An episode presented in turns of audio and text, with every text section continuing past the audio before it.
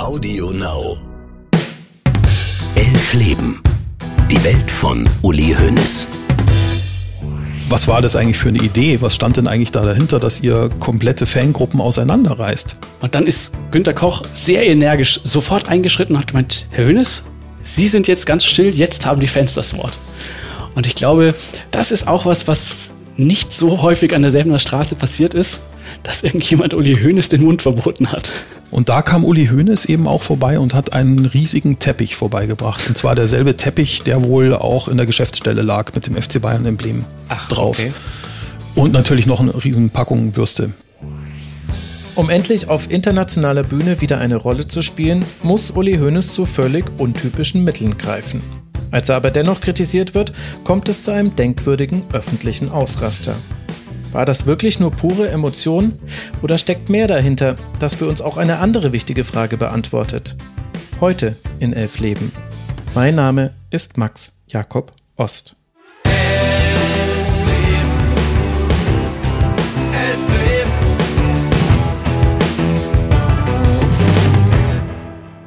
Schon als Spieler, er war einer, der den Ball hatte und dann losmarschierte. Mit höchster Geschwindigkeit.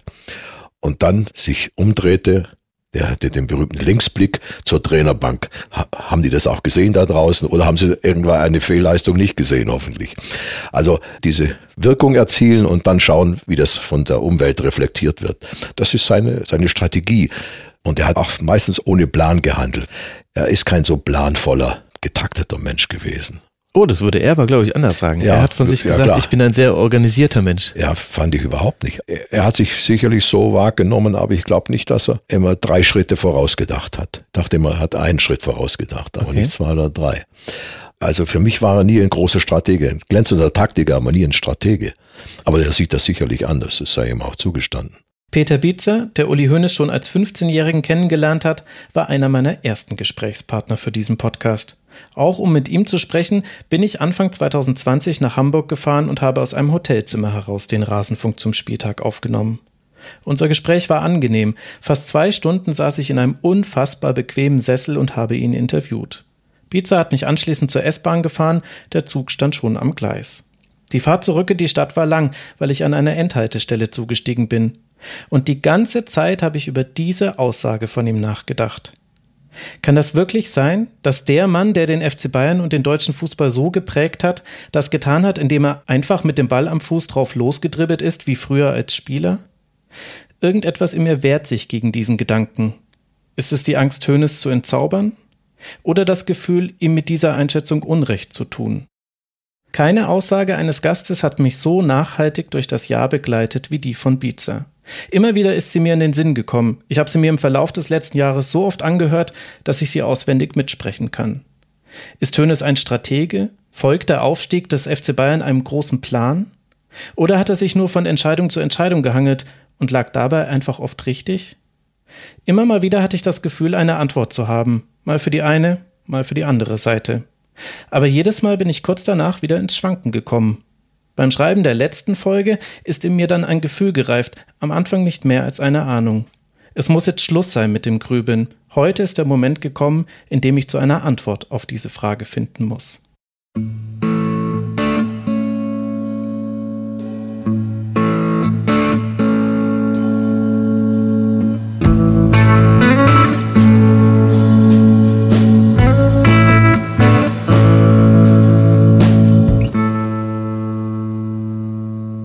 Wie wir in der letzten Folge gehört haben, sind die Bayern Anfang der 2000er endgültig zu groß geworden für die Bundesliga. Dortmund, Leverkusen und Werder, die größten Konkurrenten also, haben alle zu kämpfen. Zwar läuft auch bei den Münchnern nicht alles glatt, aber als einzige kommen sie recht unbeschadet durch Kirch- und Wirtschaftskrise. Und jetzt ist ja sogar das neue Stadion fertig und die WM steht vor der Tür. Sinnbild für die neuen Ansprüche des FC Bayern ist eine Reise, die sie vor der Saison 2005-2006 antreten. Für zwei Freundschaftsspiele fliegen die Bayern nach Tokio. Eine Reise, die Hoeneß gerne in Interviews zitiert, als Beispiel für seine Vorstellung von einer vorbildlichen Führungskraft. Dem Fokus erklärt er, Fordere von anderen nie etwas, das du dir nicht selbst zumutest. Wenn man die Mannschaft für zwei Freundschaftsspiele nach Japan schickt, darf man nicht gemütlich hier bleiben, sondern muss als erster ins Flugzeug hinein und als letzter heraus. Immer die Fahne vorantragen. Dann kannst du vieles von deinen Mitarbeitern verlangen. Es ist kein Zufall, dass sich die Bayern auf die weite Reise in den Osten aufmachen. Asien ist ein Markt, den Uli Hoeneß erobern will.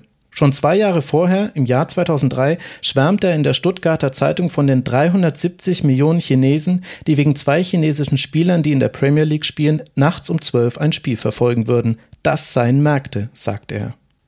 Und er kritisiert außerdem im Jahr darauf, dass die DFL zu wenig tue, um die Bundesliga in Asien zu präsentieren.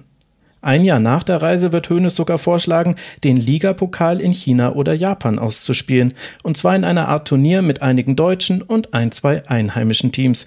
Wie immer denkt er also radikal. Mit der Reise nach Tokio wollen die Bayern in einer Liga mit den ganz Großen spielen, Mannschaften wie Real Madrid oder Manchester United, die solche Trips auch schon gemacht haben. Allerdings klappt das noch nicht so ganz, im Guten wie im Schlechten. Erzählt mir zumindest Gregor Weinreich, der die Bayern lange Zeit auf allen Fahrten begleitet hat und auch in Tokio mit dabei war. Wir kamen an den Flughafen hin und waren dann erstmal überrascht, da standen dann jede Menge japanische Groupie-Mädels und die Hälfte mit Bayern-Trikots oder, naja, fairerweise muss man sagen, ein, ein Viertel mit Bayern-Trikots und drei Viertel mit Manchester United-Trikots. Und wir durften dann zuschauen, wie Manchester United kam und die Spieler standen da zehn Minuten, bis einer nach dem anderen dann da beim, beim Zollbeamten irgendwie sich seinen Stempel abgeholt hatte. Und währenddessen waren 100 japanische Mädels am Durchdrehen, weil sie versucht haben, Autogramme zu bekommen. Und es gab dann offensichtlich die Anweisung an die Spieler von Manchester United, nein, wir geben hier keine Autogramme, warum auch immer, weil es vielleicht aus dem Ruder läuft oder sonst was. Es gab eine Absperrung mit ein, zwei Metern dazwischen und, und die japanischen Polizisten. Aber so wie wir das gesehen haben, es wurde da tatsächlich nicht ein einziges Autogramm geschrieben. Und zwei, drei Stunden später kam dann der FC Bayern und da äh, hat es dann das ganze Prozedere irgendwie eine halbe Stunde gedauert, weil da, glaube ich, kein Japaner irgendwie äh, weggekommen ist ohne ein Autogramm. wir saßen dann lustigerweise auch am gleichen Gate, also Manchester United unter FC Bayern. Und bei Manchester United war wirklich, die hatten sogar eine noch größere Maschine wie wir. Und das war wirklich nur der engste Betreuerstab, die Spieler und Manchester United TV. Das waren irgendwie 30 Leute, sind dann in die Maschine eingestiegen mit 500 Plätzen. Und äh, bei uns war die Maschine, ja, ist auch nicht randvoll, aber bei uns durften dann hinten noch, ich sag mal, 30, 40 Fans mitfliegen. Da hat man schon, schon den Unterschied gesehen. Und diesen Unterschied sieht man in der Saison 2005-2006 auch auf dem Feld. Zwar gewinnen die Bayern mit ihrem Trainer Felix Magath in der Gruppenphase der Champions League zu Hause mit 2 zu 1 gegen Juventus Turin und damit zum ersten Mal seit 1990 wieder gegen eine italienische Mannschaft. Schon im Achtelfinale ist dann aber wieder Schluss. Auch gegen eine italienische Mannschaft.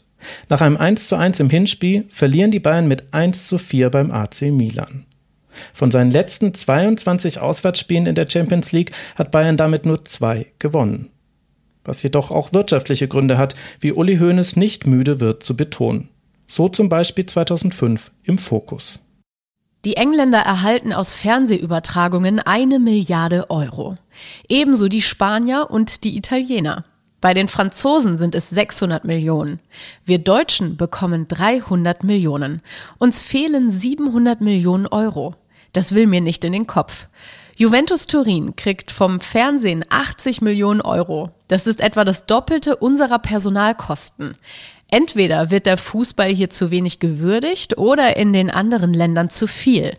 In irgendeiner Richtung muss sich der Knoten lösen.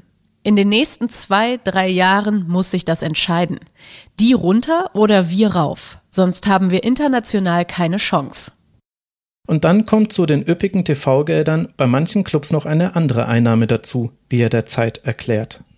Da ist aus Russland ein Herr Abramowitsch gekommen. Er geht zu Tony Blair und sagt, er möchte Engländer werden, er kauft einen Fußballverein und gibt dafür Geld ohne Ende.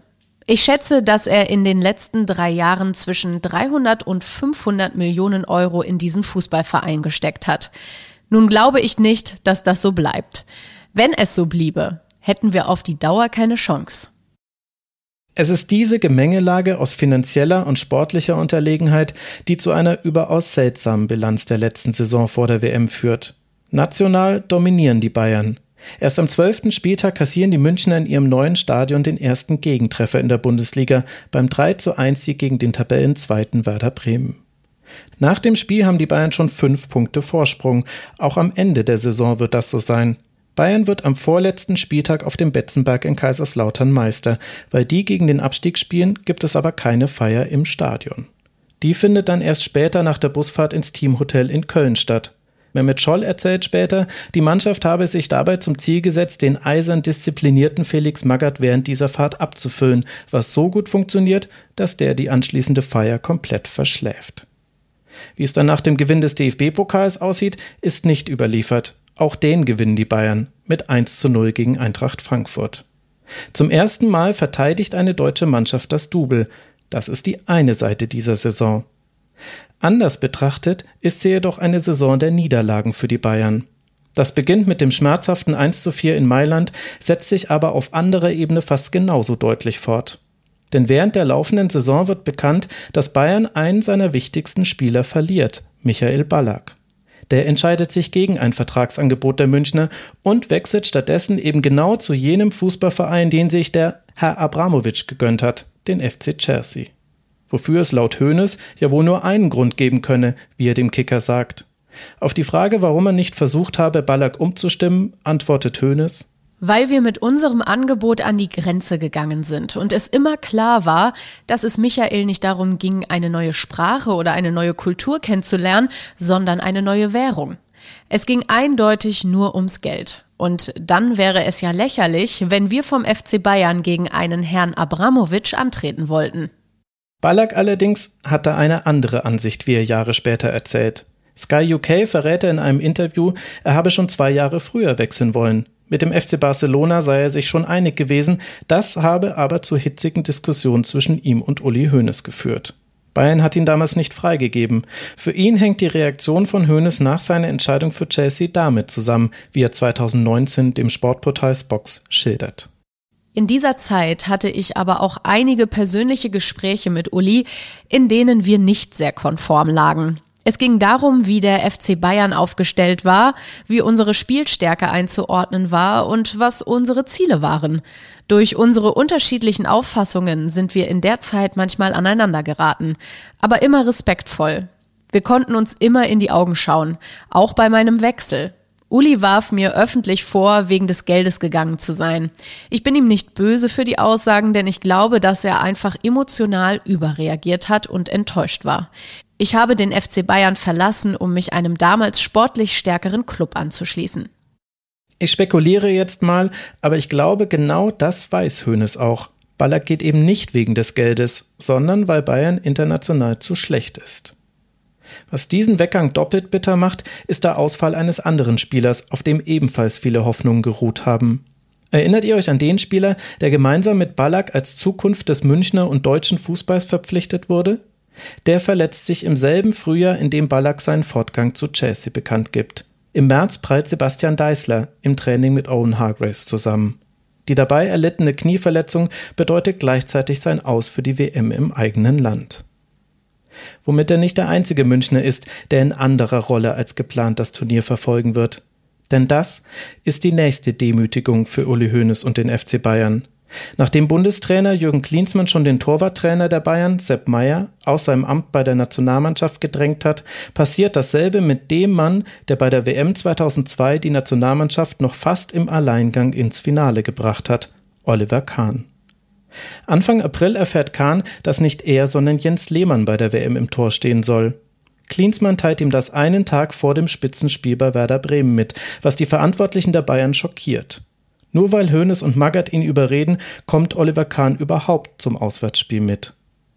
Womit die monatelange Debatte zur Torhüterfrage aber noch nicht beendet ist. Denn jetzt stellt sich die Frage, kann man sich einen Oliver Kahn als Nummer zwei überhaupt vorstellen? In Blickpunkt Sport reagiert sein Trainer schon mal so auf diese Frage. Glauben Sie, dass er das macht?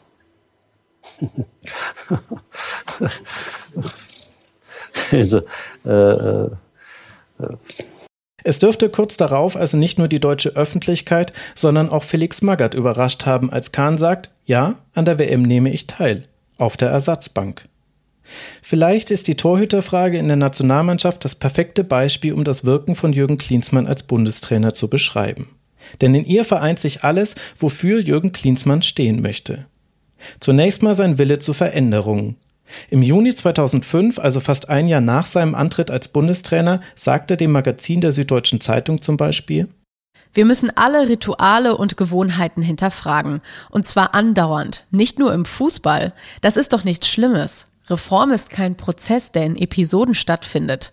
Das Reformieren muss zu einem permanenten Zustand werden. Nicht nur vor der Weltmeisterschaft, auch danach.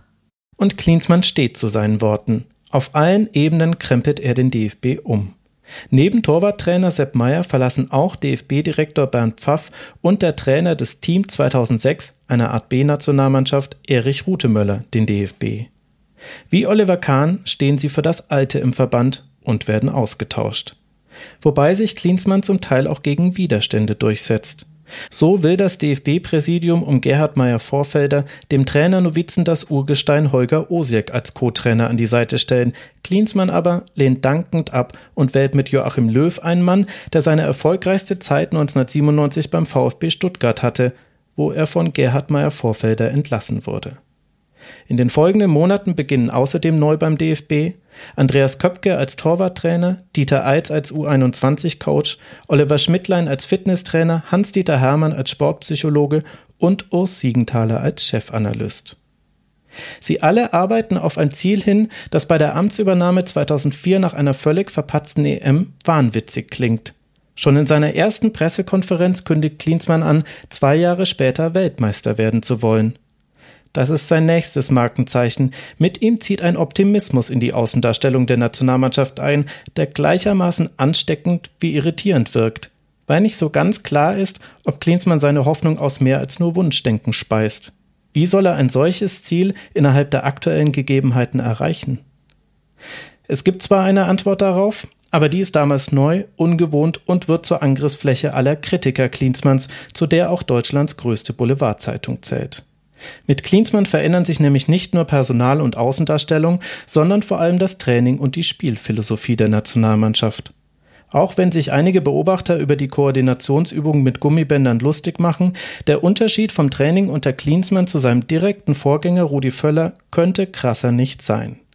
Mit einem breit aufgestellten Team aus Experten verwissenschaftlicht Klinsmann die Trainingseinheiten und richtet die Übungen sowohl auf die neue Taktik als auch Fitness aus. Klingt ehrlich gesagt im Jahr 2021 total banal, aber wie revolutionär er mit diesem Vorgehen ist, beschreibt vielleicht der Vergleich zum Training unter seinem Vorgänger Rudi Völler. Philipp Lahm hat beide Trainer als junger Nationalspieler erlebt. In seinem 2011 erschienenen Buch Der feine Unterschied beschreibt er das Training unter Völler so. Noch immer sind die Treffen mit der Nationalelf die lockersten Tage meines Profidaseins. Wir trainieren nichts Spezielles, außer vielleicht Flanken von der Seite in die Mitte, wo dann irgendwer unbedrängt den Ball annimmt und aufs Tor haut. Lustig, ja, und völlig unsystematisch. Mir kommt das so vor, als würden ein paar Kumpels miteinander in die Ferien fahren, um Fußball zu spielen. Pro Tag wird vielleicht eine Stunde trainiert. Dann verziehen sich alle wieder auf ihre Zimmer. Ich glaube, dass damals viele Playstations geglüht haben. Es gibt keine taktischen Besprechungen. Es gibt keine Videoanalysen von kommenden Gegnern. Es gibt auch keine Videoaufzeichnungen eigener Spiele, anhand derer man die Spielweise der Mannschaft analysieren und verbessern könnte. Vielleicht ist das jenseits aller personellen Veränderungen in der Mannschaft und Verband der Kern der Revolution, die Klinsmann lostritt. Er bringt Training, Spielvorbereitung und Spielphilosophie auf einen modernen Stand. Und Uli Hoeneß als aufmerksamer Beobachter registriert das ganz genau. Die Revolution von Klinsmann, sie scheint zunächst zu gelingen. Schon in seinem zweiten Spiel als Trainer gelingt ein 1 zu 1 gegen den amtierenden Weltmeister Brasilien. Und bereits nach dem dritten Länderspiel unter Klinsmann schreibt der Tagesspiegel, im Grunde hat jeder neue Bundestrainer die Arbeit seines Vorgängers mehr oder weniger unverändert fortgeführt. Klinsmann hingegen hat mit fast allem gebrochen, was vorher war. Die Nationalelf soll nicht mehr das Abbild des deutschen Fußballs sein, sie soll zum Vorbild für Reformen werden und einen neuen nationalen Fußballstil etablieren. Die Revolution geht diesmal von oben aus und weil die Nationalmannschaft als erste Mannschaft des Landes stilbildend ist, wirkt Klinsmann auf diese Weise wesentlich stärker auf die Entwicklung des deutschen Fußballs ein als all die schönen Nachwuchskonzepte des DFB. Aber wie das so ist mit Revolution, nicht jeder ist Fan davon. Und als die deutsche Mannschaft beim Confed Cup ein Jahr vor der WM in fünf Spielen elf Gegentore kassiert und anschließend auch noch gegen die Slowakei und die Türkei verliert, wächst die Kritik am neuen Bundestrainer. Dietrich Schulze-Marmeling beschreibt diese Phase in seinem Buch zur Geschichte der deutschen Nationalmannschaft so. Der gescholtene Klinsmann wich keinen Deut von seiner Linie ab. Nur über die individuelle Fitness der Spieler sei ein Sprung nach ganz vorne möglich. Der Bundestrainer reagierte damit auf die Ergebnisse mehrerer Tests, die den Spielern mittlerweile keine guten, aber verbesserte Werte attestierten. Insgesamt aber lagen diese Resultate noch hinter den Ergebnissen der Fußballdamenmannschaft der USA. Klinsmann betonte zwar, wir wollen in keiner Weise die Arbeit der Vereinstrainer kritisieren, doch die fühlten sich dennoch angegriffen. Kein Wunder, denn die Resultate der Tests sprachen für sich. Klinsmanns Arbeit lässt viele nicht gut aussehen. Gleichzeitig fordert er die Spieler rund um die Länderspiele so sehr, dass sie zum Teil mit Muskelkater zu ihren Vereinen zurückreisen. Und apropos Reisen, auch hier geht Klinsmann seinen eigenen Weg. Er wohnt weiter im kalifornischen Newport Beach. Nur zu ausgewählten Anlässen lässt er sich in Deutschland blicken. Das ist der sichtbarste Bruch mit allen Konventionen und gleichzeitig das Thema, das am lautesten diskutiert wird, auch von Uli Hoeneß. Denn als die Ergebnisse in den Länderspielen nicht mehr stimmen, platzt dem der Kragen. Der soll hierher kommen und nicht ständig in Kalifornien rumtanzen und uns hier den Scheiß machen lassen, schimpft er. Was zu einem Krisengipfel in Frankfurt führt, an dem sich Klinsmann mit Vertretern der Liga und natürlich auch Uli Hoeneß trifft. Das Ergebnis? Die Taskforce Nationalmannschaft, die im Jahr 2000 gegründet wurde und sich eigentlich in der Zeit von Rudi Völler als Bundestrainer aufgelöst hatte, wird wiederbelebt. Und ihr neuer Sprecher wird Uli Hoeneß. Was übrigens beschlossen wird, als der wegen eines anderen Termins schon abgereist ist. Die Welt titelt daraufhin, Hoeneß wird Klinsmanns Chefberater, der wiegelt aber ab. Die Taskforce habe eine ganz andere Aufgabe als damals bei ihrer Gründung. Alles im Umkreis der Nationalmannschaft sei früher, Zitat, eine Katastrophe gewesen, die Strukturen jetzt viel besser. Wenn man ihn jetzt als Aufpasser bezeichnen würde, sei das absolut lächerlich. Das hätten Klinsmann, Bierhoff und Löw gar nicht nötig, sagt Hönes dem Tagesspiegel. Die Neuauflage der Taskforce kann trotzdem als Ausdruck der Zweifel am Bundestrainer interpretiert werden.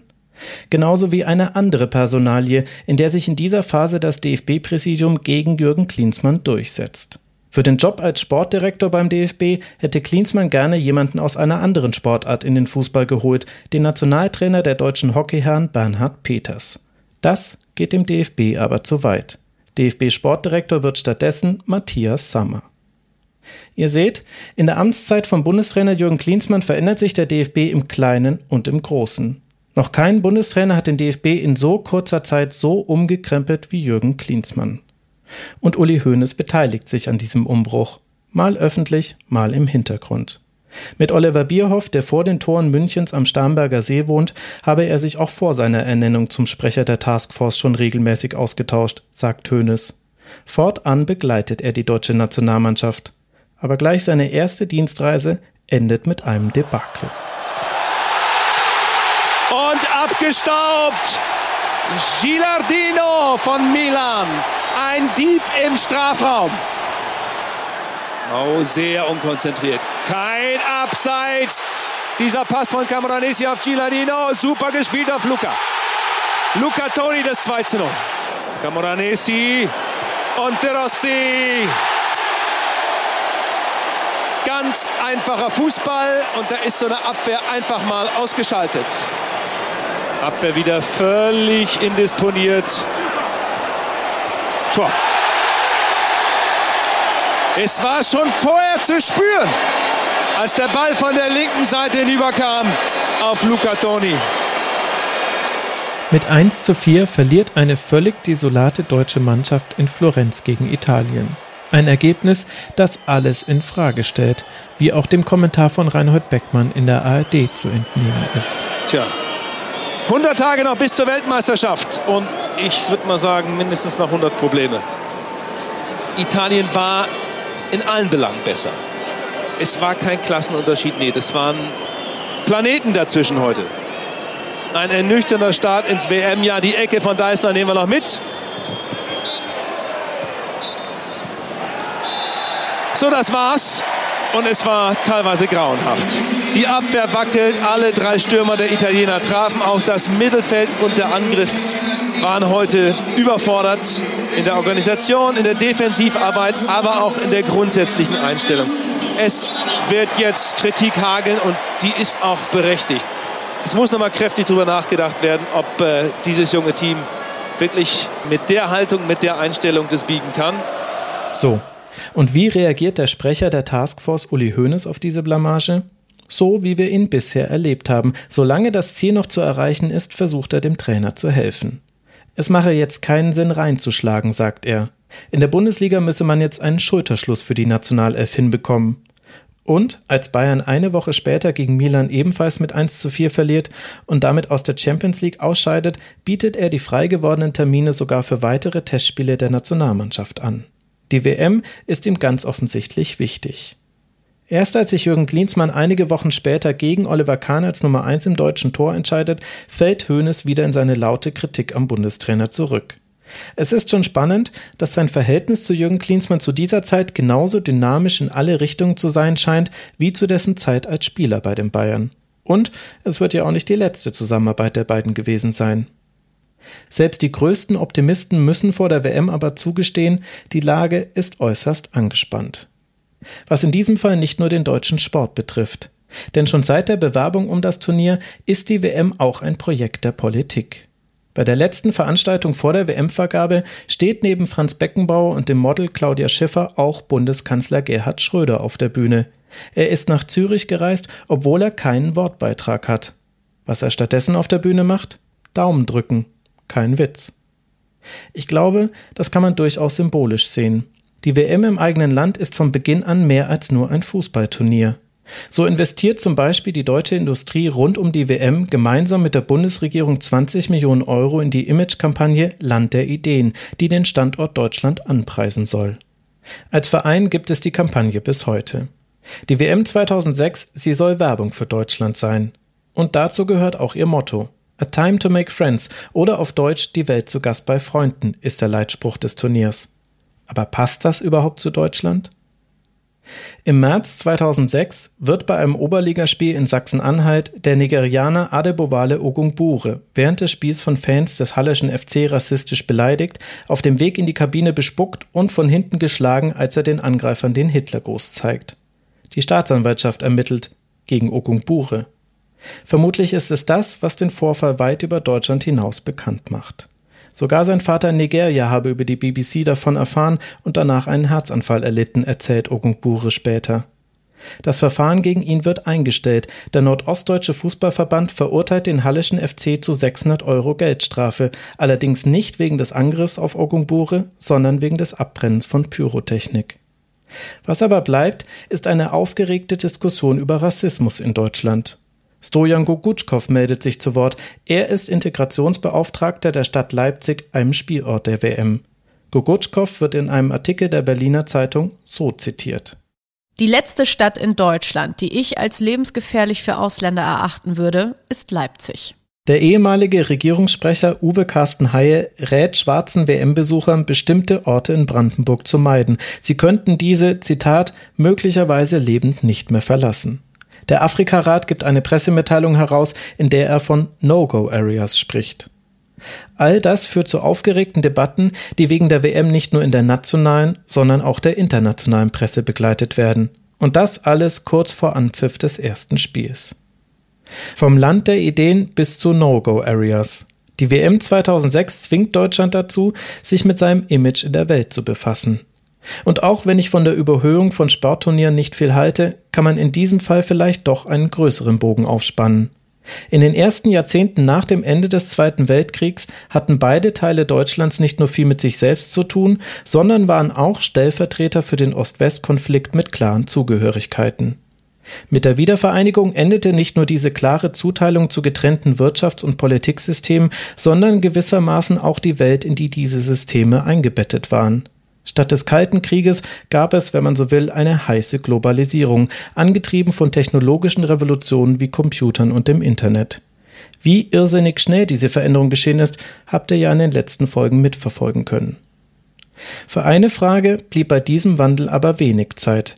Welche Rolle spielte nun das wiedervereinigte Deutschland in dieser neuen Welt? Klar, es gab auch damals schon Antworten darauf. Ich glaube aber vor allem politische, wirtschaftliche und technologische. Bei der Frage, ob jemand ein guter Gastgeber ist, hilft aber keine dieser Antworten. Und das macht die WM 2006 dann vielleicht zu etwas Besonderem. Denn sie kann die fehlende Antwort sein. Zwar ist sie nicht das erste globale Großereignis, das in den 2000ern in Deutschland stattfindet, aber das andere, die Weltausstellung im Jahr 2000 in Hannover, war viel weniger ein emotionales Ereignis. Das zeigt unter anderem schon das Motto der Expo Mensch, Natur und Technik, eine neue Welt entsteht. Und die Expo war dazu noch eine große Fehlkalkulation. Statt der anvisierten 40 Millionen Besucher kam mit rund 18 Millionen nicht einmal die Hälfte nach Hannover. All das erklärt vielleicht, wie angespannt und fast schon verkrampft in Deutschland im Juni 2006 auf den Beginn der WM geblickt wird. Und über allem schwebt die Sorge des sportlichen Abschneidens. Wie gut, dass es dann irgendwann losgeht. Am 9. Juni 2006 um 18 Uhr pfeift der argentinische Schiedsrichter Horacio Elizondo das erste Spiel der Weltmeisterschaft an. Deutschland trifft in München auf Costa Rica und startet furios wie der ARD-Hörfunkreportage anzumerken ist. Der Ball ganz links draußen bei Philipp Lahm. Der könnte vielleicht flanken, hat ihn mal jetzt auf seinem starken rechten Fuß, zieht nach innen, könnte schießen, 16 Meter schnell aufs Tor. Tor! In den Winkel hinein! Die Führung für die deutsche Mannschaft in der sechsten Minute. Aus 16 Metern vom Strafraum weg. Philipp Lahm, der kleine Verteidiger. Und dem gönnen wir das doch. Der ist so verletzt gewesen. Schon in der sechsten Minute schießt Philipp Lahm das 1 zu 0, eines der schönsten Tore seiner Karriere.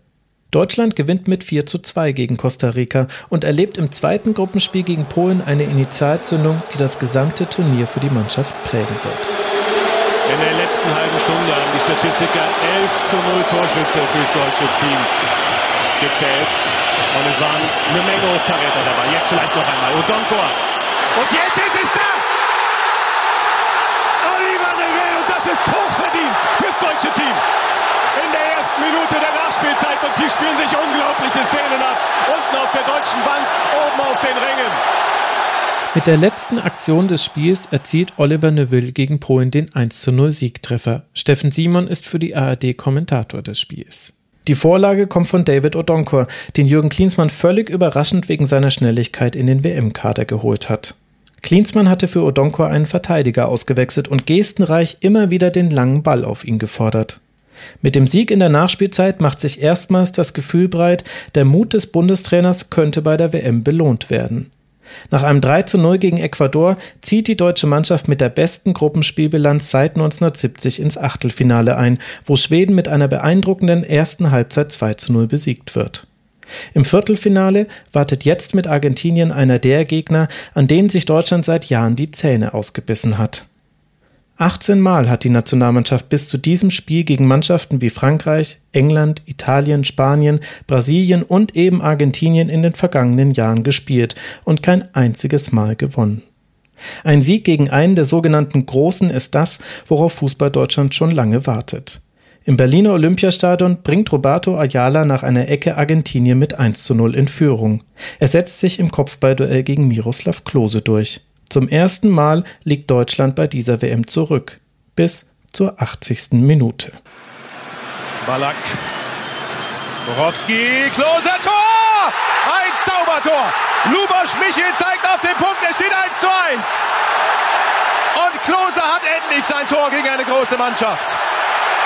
Es geht bis ins Elfmeterschießen.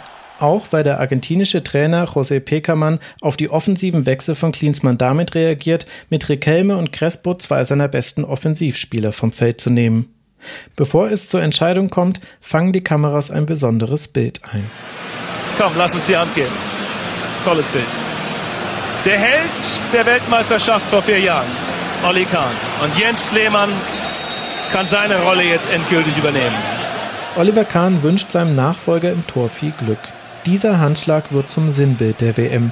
Einfach alles scheint sich in Wohlgefallen aufzulösen. Auch das Elfmeterschießen gegen die Argentinier.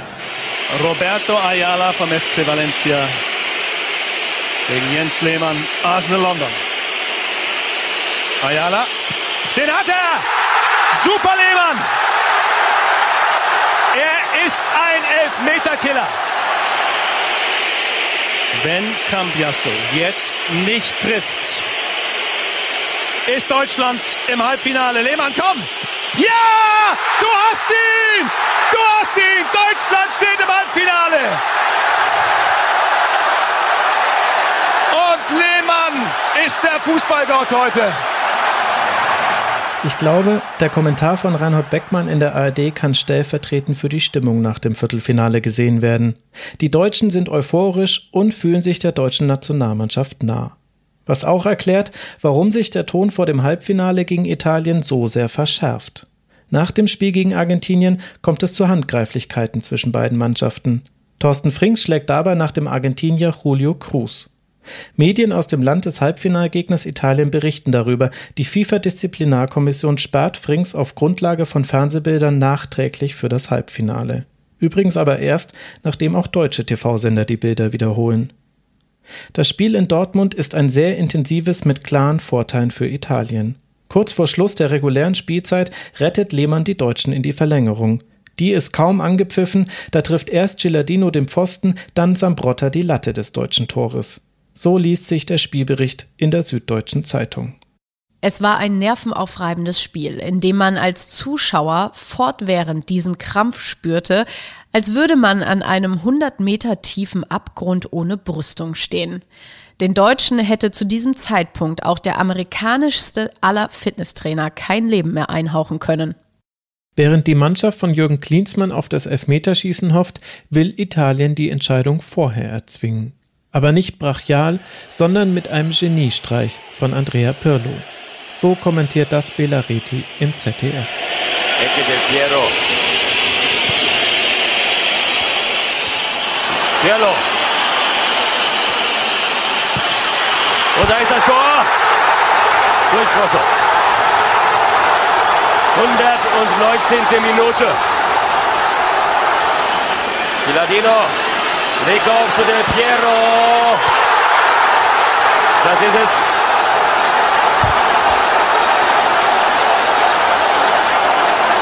Italien steht im Endspiel.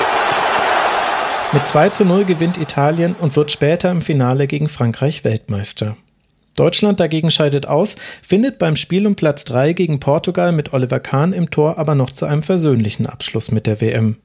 Und das ist letztlich auch das Gefühl, das bleibt. Freude über ein Turnier, das viel besser verlaufen ist, als es die meisten erwartet haben. Bei dem nicht nur viele ausländische Beobachterinnen und Beobachter, sondern auch die Deutschen selbst ins Staunen geraten sind. Über das gute Wetter, die friedlichen Fanfeste und die Wiederentdeckung der schwarz-rot-goldenen Fahne. Jürgen Klinsmann gilt als Vater dieses Sommermärchens. Wie sehr sich sein Ansehen gewandelt hat, zeigt dieses Zitat aus dem Kicker. Klinsmann hat eine erstklassige Arbeit gemacht. Ich würde mich sehr freuen, wenn er seinen Vertrag verlängert. Es wäre sehr, sehr wichtig, wenn er sein Werk weiterführen und vielleicht bei der Euro 2008 vollenden würde. Das ist ein Appell an ihn. Wer das gesagt hat? Uli Hoeneß. Und auch Franz Beckenbauer bittet Klinsmann noch direkt nach dem Spiel um Platz 3 weiterzumachen. Der entscheidet sich aber anders und das ist vor allem deshalb ein Schock, weil man sich daran gewöhnt hat, dass in dieser Zeit eigentlich alles gelingt, was im Dunstkreis von Franz Beckenbauer geschieht. Wenn Klinsmann der Vater des Sommermärchens ist, kann man Franz Beckenbauer als dessen Großvater bezeichnen. 25.000 nautische Meilen legt er während der WM im Hubschrauber zurück. Er ist allein 100 Stunden in der Luft. 48 WM-Spiele kann Beckenbauer dadurch ganz oder zum Teil verfolgen. Irgendwann scheint es, als gäbe es zehn Beckenbauer, denn egal wann eine Kamera auf die Ehrentribüne hält, der Kaiser, der ist schon da.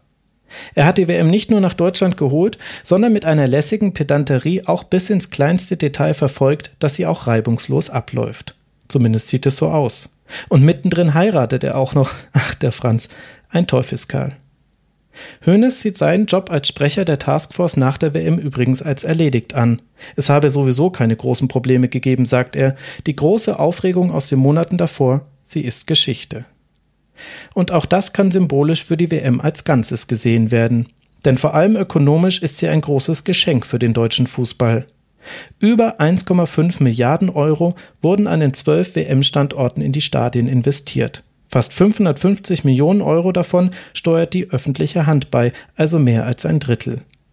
Die WM war es den politischen Verantwortlichen wert, und das obwohl sie sich für die deutsche Wirtschaft nicht ausgezahlt hat. Ein Jahr nach dem Turnier kommen Wirtschaftswissenschaftler der Universität Hamburg zu dem Ergebnis, dass die WM anders als erhofft zu keinem allgemeinen Wirtschaftswachstum geführt hat. Nicht einmal der Einzelhandel habe von den rund 1,3 Millionen Fans profitiert, die nach Deutschland gereist sind. Manche Läden hatten sogar mit Umsatzrückgängen während des Turniers zu kämpfen, von kulturellen Angeboten wie Kinos, Theatern und Museen ganz zu schweigen. Ganz anders sieht es da für den Fußball und seine Akteure aus. Der DFB jubelt über 106 Millionen Euro Überschuss aus dem Turnier. Die Bundesligisten werden daran beteiligt und freuen sich außerdem neben der Beteiligung an den Baukosten der WM-Stadien über modernisierte Infrastruktur. Und auch für den Sportartikelhersteller Adidas wird das Turnier ein voller Erfolg. Im Jahr 2006 steigt sein Gewinn um 26 Prozent auf über 480 Millionen Euro. Allein 1,5 Millionen Nationaltrikots habe man verkauft, erzählt der Vorstandsvorsitzende Herbert Heiner nach der WM dem Kicker. Und für die EM zwei Jahre später rechne man mit neuen Rekorden. Von der WM im eigenen Land profitiert aus wirtschaftlicher Sicht also nicht ganz Deutschland, sondern vor allem Fußball Deutschland. Und das langfristig. Die neuen Stadien, die jetzt häufig Arena heißen, führen zum letzten großen Zuschauerboom in der Bundesliga. Anfang des Jahrtausends lag der Zuschauerschnitt bei 28.000 Zuschauern pro Spiel. In der ersten Saison nach der WM kommen rund 10.000 Zuschauer mehr, also 38.000 in die erneuerten Stadien, die außerdem mehr Möglichkeiten für Einnahmen aus Gastronomie und Logenbereich bieten. Die Umbauten und Neubauten setzen dabei auch jene Bundesliga-Standorte unter Zugzwang, die nicht das Glück hatten, WM-Spiele veranstalten zu dürfen.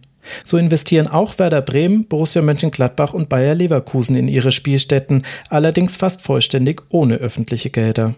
Zählt man die Ausbauten dort sowie den Neubau in Düsseldorf mit dazu, fließen rund um die WM mehr als zwei Milliarden Euro in deutsche Stadien, fast 700 davon kommen vom Steuerzahler. Die Erleichterung über das in vielen Belangen erfolgreiche Turnier verdeckt allerdings die Tatsache, dass von diesen Geldern hauptsächlich der Fußball und kaum eine andere Branche profitiert. Auch dass sich so mancher Verein mit seinem Stadion wirtschaftlich verhebt, wie zum Beispiel Kaiserslautern oder Düsseldorf, wird erst später sichtbar. Und selbst die Diskussion über Deutschland als Gastgeber wird nach der WM meiner Meinung nach oberflächlich geführt. Vielleicht, weil sich die fröhlich feiernden Massen bei den damals wiederentdeckten Public Viewings so deutlich von allen Befürchtungen rund um No-Go-Areas abgehoben haben. Letzten Endes ist die WM 2006 in Deutschland in der Rückschau damit aber vielleicht typisch für unsere Erinnerungskultur rund um den Fußball. Wenn es sportlich gut gelaufen ist, überdeckt das vieles. Aus weiter Entfernung strahlt die WM glänzend, mit jedem Schritt näher darauf zu nimmt dieser Glanz aber ab was bei vielen Fußballfans dazu führt, dass sie vielleicht lieber in der Ferne stehen bleiben wollen. Das kann man sehr gut aus den Kommentarspalten herauslesen, wenn es wieder neue Erkenntnisse zu der Art und Weise gibt, wie Deutschland damals an die WM gekommen ist. Und man muss nicht mal so grundsätzlich werden, um zu einem differenzierteren Blick auf die WM zu kommen. Fragt doch einfach mal Menschen mit italienischem Migrationshintergrund, wie wohl sie sich rund um das WM-Halbfinale und danach hier gefühlt haben. Die Welt zu Gast bei Freunden, das galt leider auch im Sommer 2006 nicht für jeden. Auch wenn diese Geschichte die weniger schöne ist als die des Sommermärchens.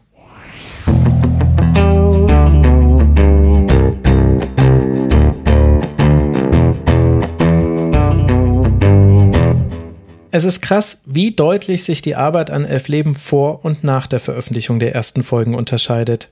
Nicht nur, weil ich jetzt offen darüber reden kann, sondern vor allem, weil ihr das tut. Was wir im Team vermutlich alle unterschätzt haben, ist die Menge an Feedback zum Podcast, die von euch kommt.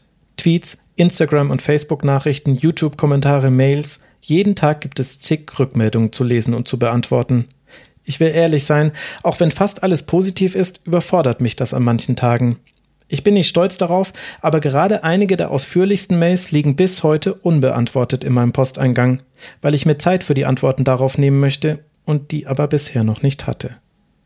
Spannend finde ich aber, was das mit der Form dieses Podcasts macht und deshalb bin ich auch froh über meine Naivität, nur mit fünf Folgen in der Hinterhand live gegangen zu sein.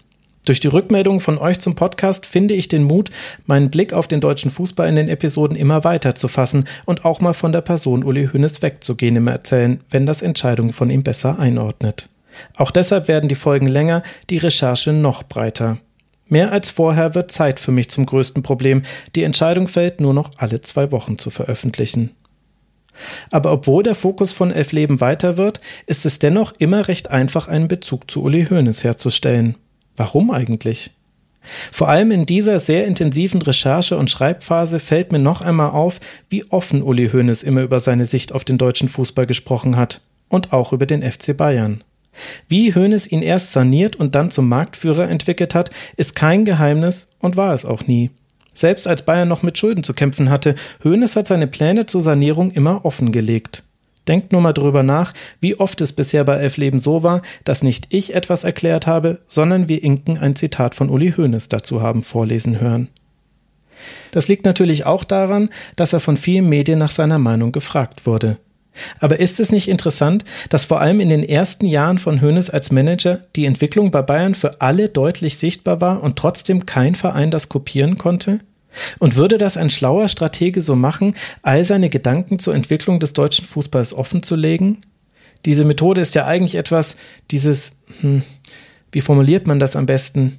Diese Wirkung erzielen und dann schauen, wie das von der Umwelt reflektiert wird. Das ist seine, seine Strategie. Genau, danke, Herr Pizza. Wobei, würde dazu nicht auch gehören, seine Pläne je nach Reaktion der Umwelt auch mal zu verwerfen? Müsste Hoeneß dann nicht viel flexibler in seinen Haltungen sein, wenn das wirklich seine Strategie wäre? Oder ist er dafür zu sehr von seinen Ansichten überzeugt und das Sprechen über die eigenen Pläne eher Eitelkeit und vielleicht manchmal auch Besserwisserei gegenüber den anderen Vereinen mit ihren Problemen? Das ist kaum zu beantworten, finde ich. Klar, an Selbstbewusstsein mangelt es Uli Hoeneß nicht. Aber er könnte ja auch anders selbstbewusst sein, indem er zum Beispiel sagt, tja, ich sitze halt auf der Geheimformel, um einen Verein reich und erfolgreich zu machen, findet das doch alles selbst heraus. Schwierig. Denn es kommt ja noch ein Aspekt dazu. Ganz so offen ist Hönes ja dann doch nicht immer. Zum einen hören wir vor allem die Erfolgsgeschichten des FC Bayern. Mit jeder Erzählung wird der Verein ein Stückchen größer. Einzige Ausnahme, wenn es um die anderen europäischen Topclubs geht. Das sind die Momente, in denen Hoeneß den FC Bayern ganz klein macht, weil es ihm in diesem Fall nutzt. Und dann haben wir ja mit dem Kirchvertrag außerdem noch eine Episode im Leben von Hoeneß, in der er eben nicht offen und ehrlich war, sicher auch mit ein Grund für die große Aufregung damals. Und zu einem größeren Beispiel werden wir im Verlauf von Elf Leben noch kommen. Wie Uli Hoeneß den FC Bayern groß gemacht hat, wissen wir auch deshalb, weil jeder Schritt gut dokumentiert ist. Aber kann man dahinter eine Strategie erkennen? Selbstbewusstsein, ja. Vielleicht auch Sendungsbewusstsein. Stolz sicherlich auch. Aber strategisch wirkt mir das Ganze irgendwie nicht. Punkt für Sie, Herr Bitzer.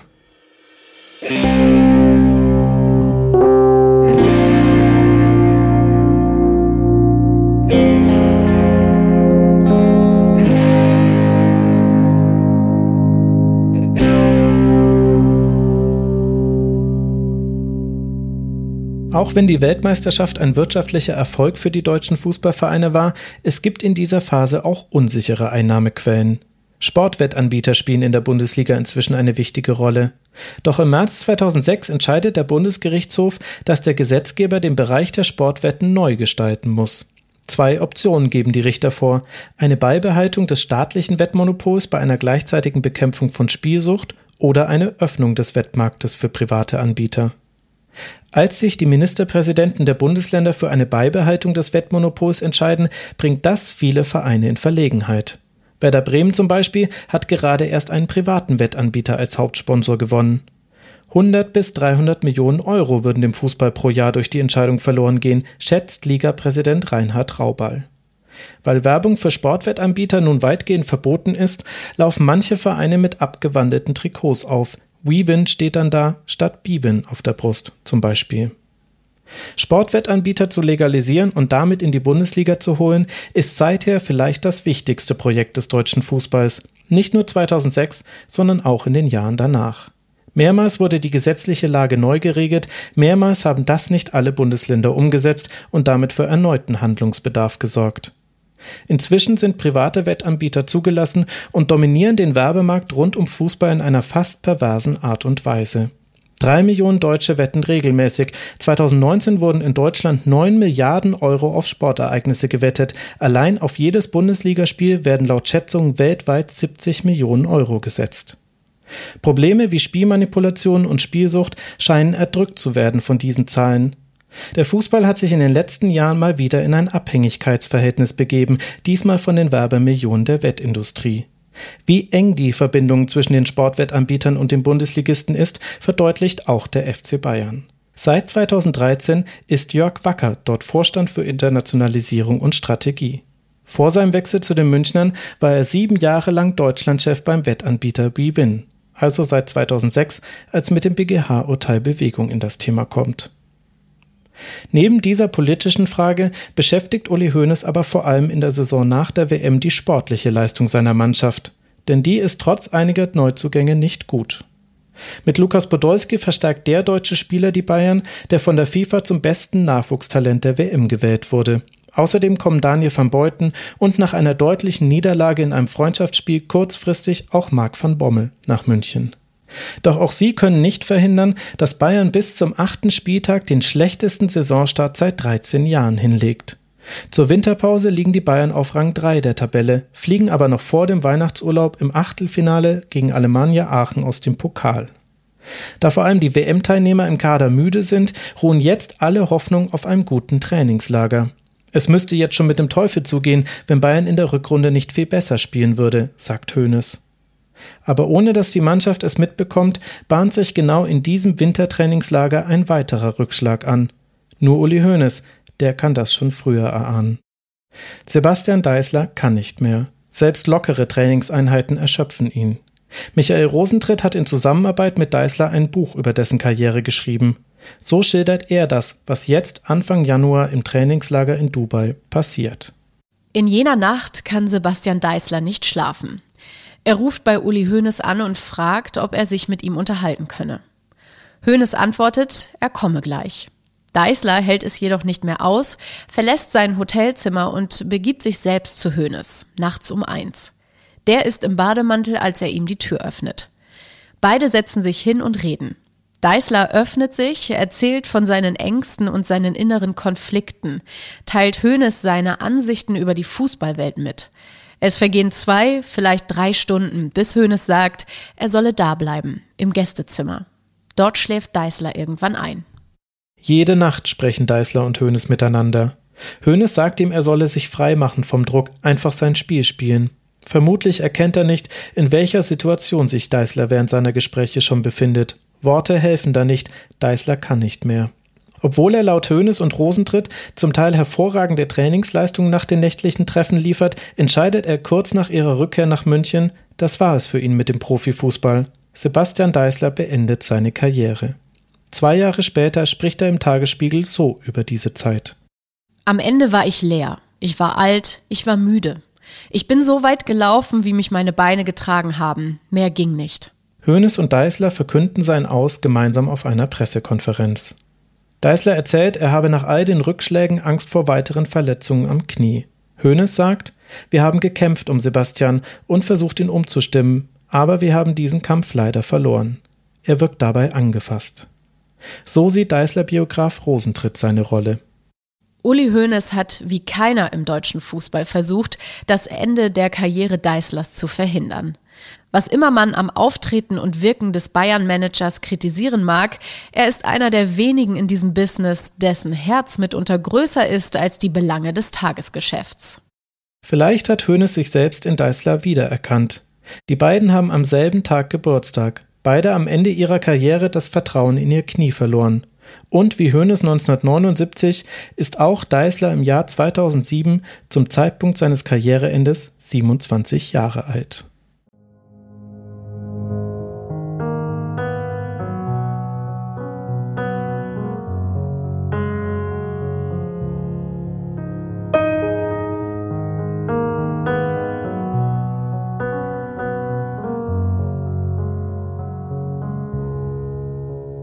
So sehr Uli Hoeneß um Deißler gekämpft hat, im Januar 2007 ist er bald auch auf andere Art und Weise gefragt, denn nur zwei Wochen später hat er schon wieder Nächte mit wenig Schlaf, diesmal aber wegen seines Trainers.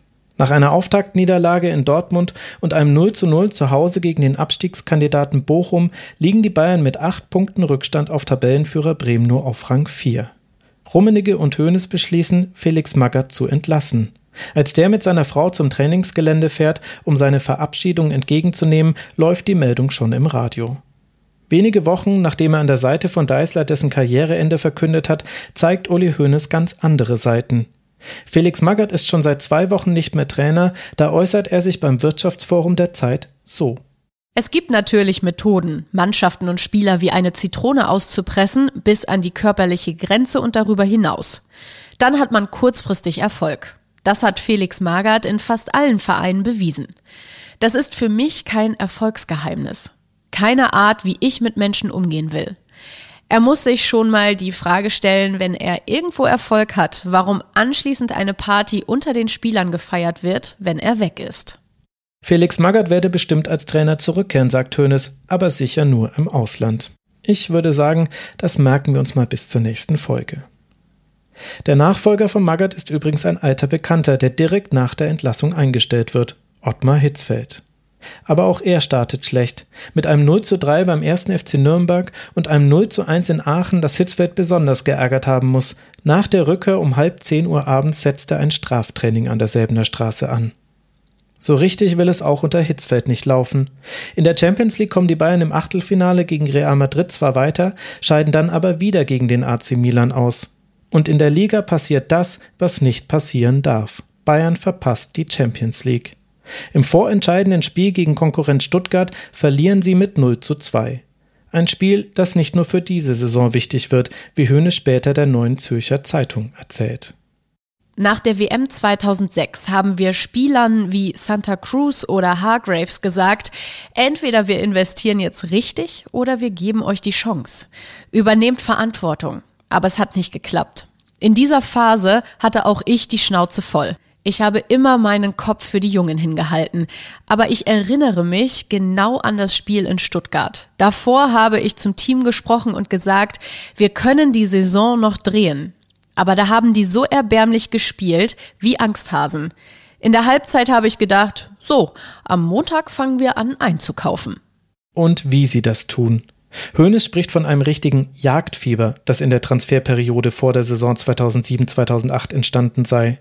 Der Spiegel nennt es die 70 Millionen Euro Korrektur.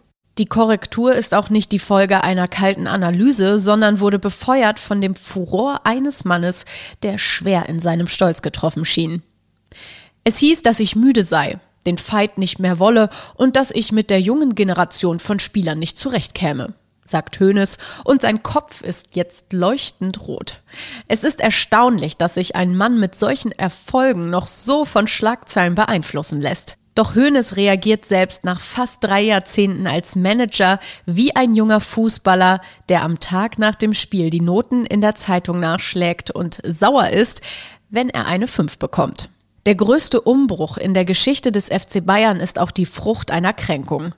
Die teuerste Mannschaft in der Geschichte des deutschen Fußballs ist ein Produkt der Wut des Managers.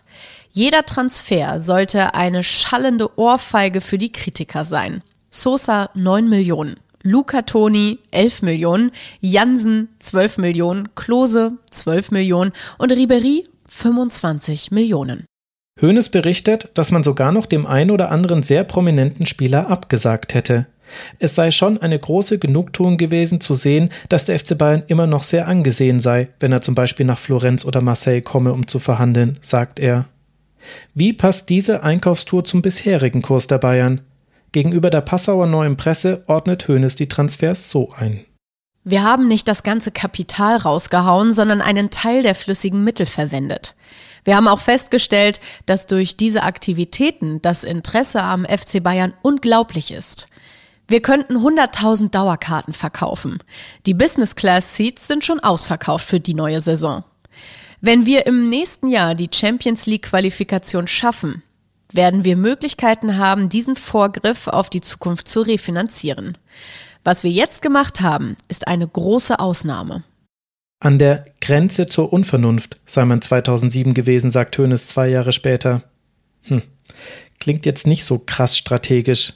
Ich würde sagen 2 zu 0 für Pizza.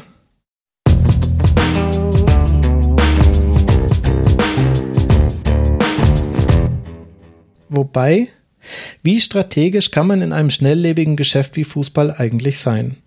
Vielleicht beschäftigt mich diese Frage mit Blick auf Uli Hoeneß auch deshalb so sehr, weil sie mich auch im Rasenfunk begleitet.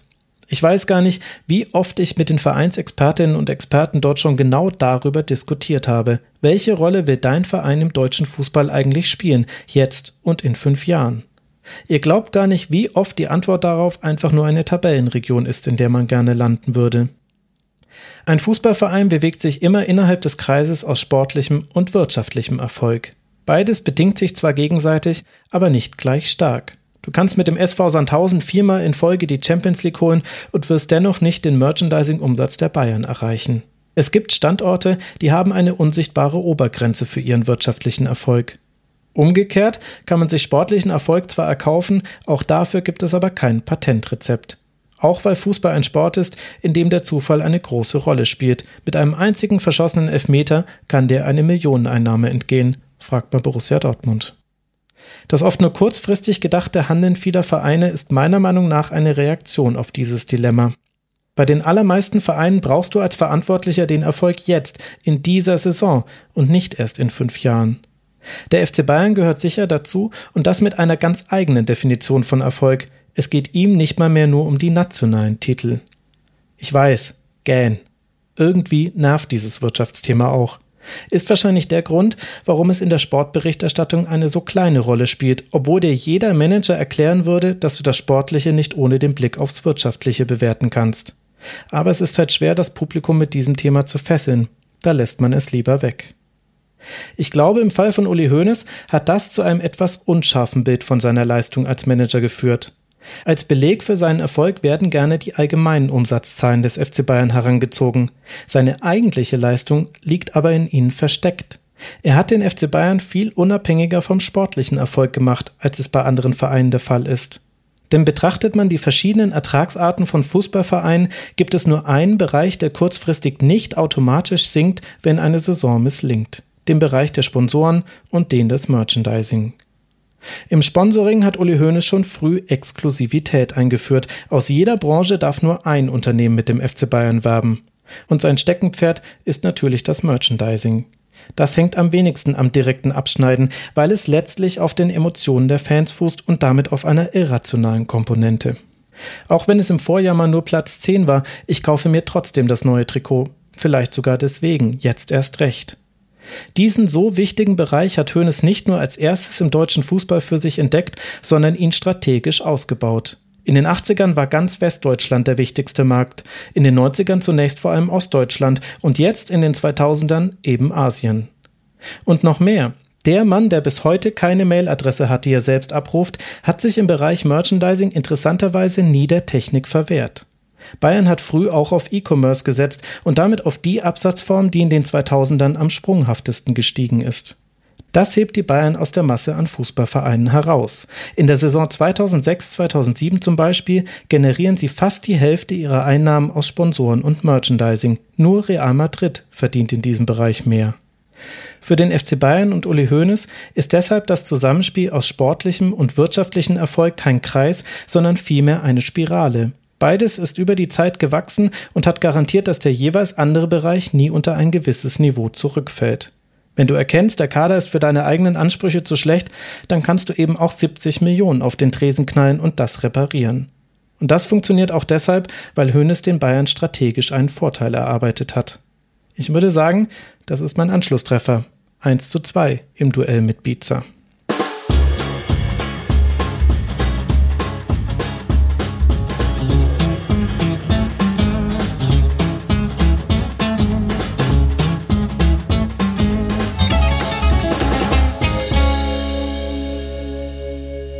Kommen wir zu einem leichteren Thema. Und das ist vor allem wegen der Transfers von Franck Ribéry, Miroslav Klose und Luca Toni einfach. Als Neulinge ohne eigene vier Wände in München verbringen sie auch abseits des Feldes viel Zeit miteinander. Ronald Reng hat das in seiner wunderbaren Klose-Biografie mit dem Titel Miro festgehalten. Drei Monate wohnten sie gemeinsam im Vierjahreszeiten. Sie verbrachten fast jeden Abend zusammen. Es waren die tollsten Monate meiner Fußballzeit, sagt Miroslav. Luca Toni stand während des Essens fünfmal auf und ging zur Toilette. Vielleicht damit ihn alle im Restaurant wahrnehmen? Ribery versteckte in der Zwischenzeit Lukas Gabel und legte ihm stattdessen ein zweites Messer neben den Teller. Miroslav lachte. Da war konstant ein Lachen in ihm. Sein Gewissen meldete ihm, es ist schon 22 Uhr, du musst ins Bett, du musst regenerieren. Ich glaube, ich gehe schon einmal. I go, sagte er. No, sagte Luca. Relax, my friend. Auf die halbe Stunde kam es doch nicht an. Sie mussten noch den Nachtisch probieren, sagte Luca und ließ mit seiner italienischen Aussprache die Worte in der Luft zerschmelzen. Panna Cotta mit Himbeeren oder Creme Brûlée. Und Miroslav blieb. Das Gewissen gab zwar keine Ruhe, aber das Lachen in ihm war allausfüllend. Er konnte sogar über sich und seine Ultraprofessionalität lächeln. Am nächsten Morgen fuhren sie gemeinsam zum Training. Um 9.30 Uhr mussten sie an der Sebener Straße sein. Um neun war Abfahrt, hatten sie vereinbart. Um fünf nach neun stand Miroslav allein am Treffpunkt an der Rezeption. Er rief Luca an. Er rief Frank an. Er war nervös. Er hasste es, zu spät zu kommen. Um 9.15 Uhr erschienen die zwei mit einem Grinsen im Gesicht. Relax, my friend. Miroslav fuhr wie ein Rennfahrer. Scheiße, rief er. Jetzt haben sie mich geblitzt. Police, Flash, Flash. Und Frank jubelte und Luca applaudierte. Miroslav fühlte sich gestresst von den beiden und war so unheimlich glücklich mit den beiden. Um 9.28 Uhr waren sie in der Umkleidekabine. Auch Ottmar Hitzfeld wirkt wie ausgewechselt. Der Trainer der alten Schule hat sich in seiner Auszeit weitergebildet. Jetzt lässt er das Trainerteam durch externe Spezialisten erweitern, spricht über Laktatwerte und trainiert auf einem in 24 Rechtecke unterteilten Feld ohne Ball taktische Trockenübungen, wie der Spiegel schreibt. All das führt zu einer großen Neugier auf den veränderten FC Bayern und leitet vielleicht eine Veränderung in seinem Image ein, die wir auch heute noch zu spüren bekommen. So beobachtet das der Spiegel im Jahr 2007. Neulich in Stuttgart haben die Fans sogar wieder Schweini gekreischt, wie damals bei der WM. Schweinsteiger wartete, ein Sweatshirt wie zur Tarnung über den Kopf gelegt, fast ein wenig verängstigt im Treppenhaus des Stadions auf den Mannschaftsbus. Die nach dem Bayern-Star kreischten, waren Anhänger des VfB Stuttgart. Mit dieser Wendung hat selbst Uli Hoeneß nicht gerechnet, der heutzutage weiße Turnschuhe zur Anzughose trägt und sich ein wenig wundert. Der FC Bayern, immer nur geliebt oder gehasst, polarisiert nicht mehr. Die Mehrheit der Fußballinteressierten begegnet seinen neuen Attraktionen mit Neugier. Wahrscheinlich war die Zeit reif, internationale Topstars zu präsentieren, deren Namen die Leute aus dem Fernseher kennen. Noch ist Hoeneß nervös. Noch schaut er etwas irritiert, weil er nicht weiß, ob der Umbau funktioniert. Aber wenn ich gewusst hätte, dass die Leute so nach dem Spektakel lechzten, dann hätte ich es vielleicht schon früher gemacht. Dieses Spektakel gibt es jetzt immer wieder zu sehen. Schon am zweiten Spieltag brillieren die Bayern mit einem 4 zu 0 in Bremen. Es wird bis in den November dauern, bis sie in der Liga ein Spiel verlieren. Allerdings sind die Leistungen vor allem in DFB-Pokal und UEFA Cup etwas weniger berauschend. In der ersten Runde des deutschen Pokals kommen die Bayern in Burghausen nur nach Elfmeterschießen weiter. Und nach einem 2 zu 2 in der Gruppenphase des UEFA Cups gegen die Bolton Wanderers beschwert sich Karl-Heinz Rummenigge über die Rotation von Hitzfeld. Fußball ist keine Mathematik, schimpft er. Ein Ausspruch, der nach allem, was man weiß, Ottmar Hitzfeld sehr kränkt. Denn er richtet sich gegen ihn. Hitzfeld hat Mathematik und Sport auf Lehramt studiert. Nach dem Unentschieden gegen Bolton verliert seine Mannschaft auch zum ersten Mal in der Liga mit 1 zu 3 beim VfB Stuttgart. Es ist die erste größere Delle in der Saison und vor allem deshalb wichtig, weil drei Tage nach der Niederlage das hier geschieht. Eure Scheißstimmung, das seid ihr doch dafür verantwortlich und nicht wir. Ihr hört hier Uli Hoeneß, wie er auf der Jahreshauptversammlung im November 2007 gegen die eigenen Fans schimpft. Was war passiert? Ja, es ging mal damit los, dass die, die Erwartungshaltung gigantisch war. Also alle waren der Meinung, jetzt äh, wird alles unfassbar genial, weil jetzt ist endlich dieser Wunsch erfüllt. Jetzt haben wir endlich ein reines Fußballstadion und äh, jetzt wird alles, alles besser. Jetzt fließen Milch und Honig. Das ist Gregor Weinreich, den ihr vorhin schon kurz gehört habt. Er war damals Vorsitzender der Fanclub-Dachorganisation Club Nummer 12 und auch bei der Jahreshauptversammlung im Publikum. Grund für den Ausraster von Hoeneß sind kritische Wortmeldungen ausgerechnet zu der Sache, in die er die meiste Energie gesteckt hat, das neue Stadion. Die Stimmung sei nicht gut, der Wind würde ungehindert über die Ränge pfeifen und, und, und. Franz Beckenbauer, der die Mitglieder aufs Podium ruft, macht sich schon lustig, als schon wieder eine Wortmeldung zum Thema Akustikstadion angekündigt wird. Und die ist es dann, die Hoeneß zum Explodieren bringt. Ein Bayern-Mitglied lobt die Fanclubs, nimmt die Ultras in Schutz, kritisiert den Fokus der Vereinsführung auf die VIP-Gäste und sagt den Satz, da unten können vier Tore fallen, aber man hört selten was. Er habe mitgestoppt. Gegen Eintracht Frankfurt habe es sechs Minuten lang Fangesänge gegeben, gegen Bolton Wanderers acht Minuten. Er sage das nicht gern, aber sogar bei den Sechzgern sei manchmal mehr los. Er wünsche sich Stimmung im Stadion so wie früher im Olympiastadion, als die Karten für Spiele noch nicht bei eBay gehandelt worden wären und er macht sich über Uli Hoeneß lustig. Wenn der in einem Interview sage, die Stimmung sei schon viel besser geworden, dann säße er wohl mit MP3-Player und den besten Fangesängen aus den vergangenen Jahren auf den Ohren im Stadion. Der Fan schließt seinen Beitrag mit einem Appell, Rummenigge und Hoeneß sollten wieder einen Schritt auf die Fans zumachen, sich um ihr Stammpublikum kümmern. Am Ende seiner Rede bekommt er viel Applaus. Vielen Dank, schönen Abend.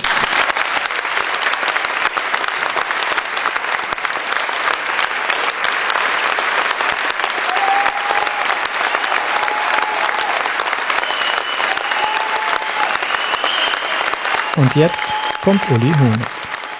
Das hört sich wunderbar an, wenn man keinerlei Verantwortung hat für das, was wir in diesem Stadion machen. Da hört sich wunderbar an. Das ist eine populistische Scheiße. Das muss ich mal ganz deutlich sagen. Ja?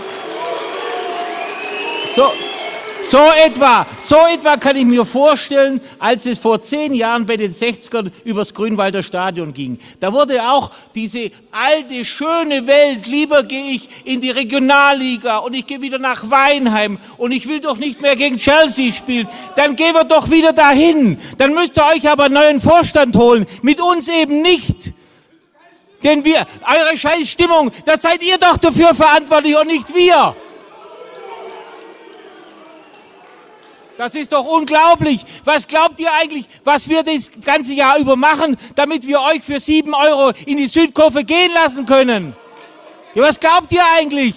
Wer, wer euch alle finanziert, die Leute in den Logen, denen wir die Gelder aus der Tasche ziehen. Ohne die hätten wir nämlich keine Allianz Arena. Da würdet ihr nämlich jetzt wieder, da würdet ihr nämlich jetzt wieder im Schnee und Eis spielen. Dann würden wir gegen Bolton Wanderers 12.000 Zuschauer haben dann müsst ihr, dann müsst ihr euch zu diesem, dann müsst ihr diesen Verein euch suchen, der demnächst vielleicht in der dritten Liga spielt. Wenn ich dann höre, bei 1860 ist das alles so toll. Da ist gar nichts toll. Der Verein ist mehr oder weniger pleite und, und, und, und wir äh, haben ihn am Leben erhalten. Und, und, und wer ist schuld dafür?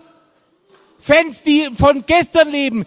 Ihr und wir, wir werden eBay nicht verändern. Ja, das muss ich euch mal sagen. Ich brauche eBay auch nicht und Google auch nicht. Und trotzdem werde ich es nicht verhindern.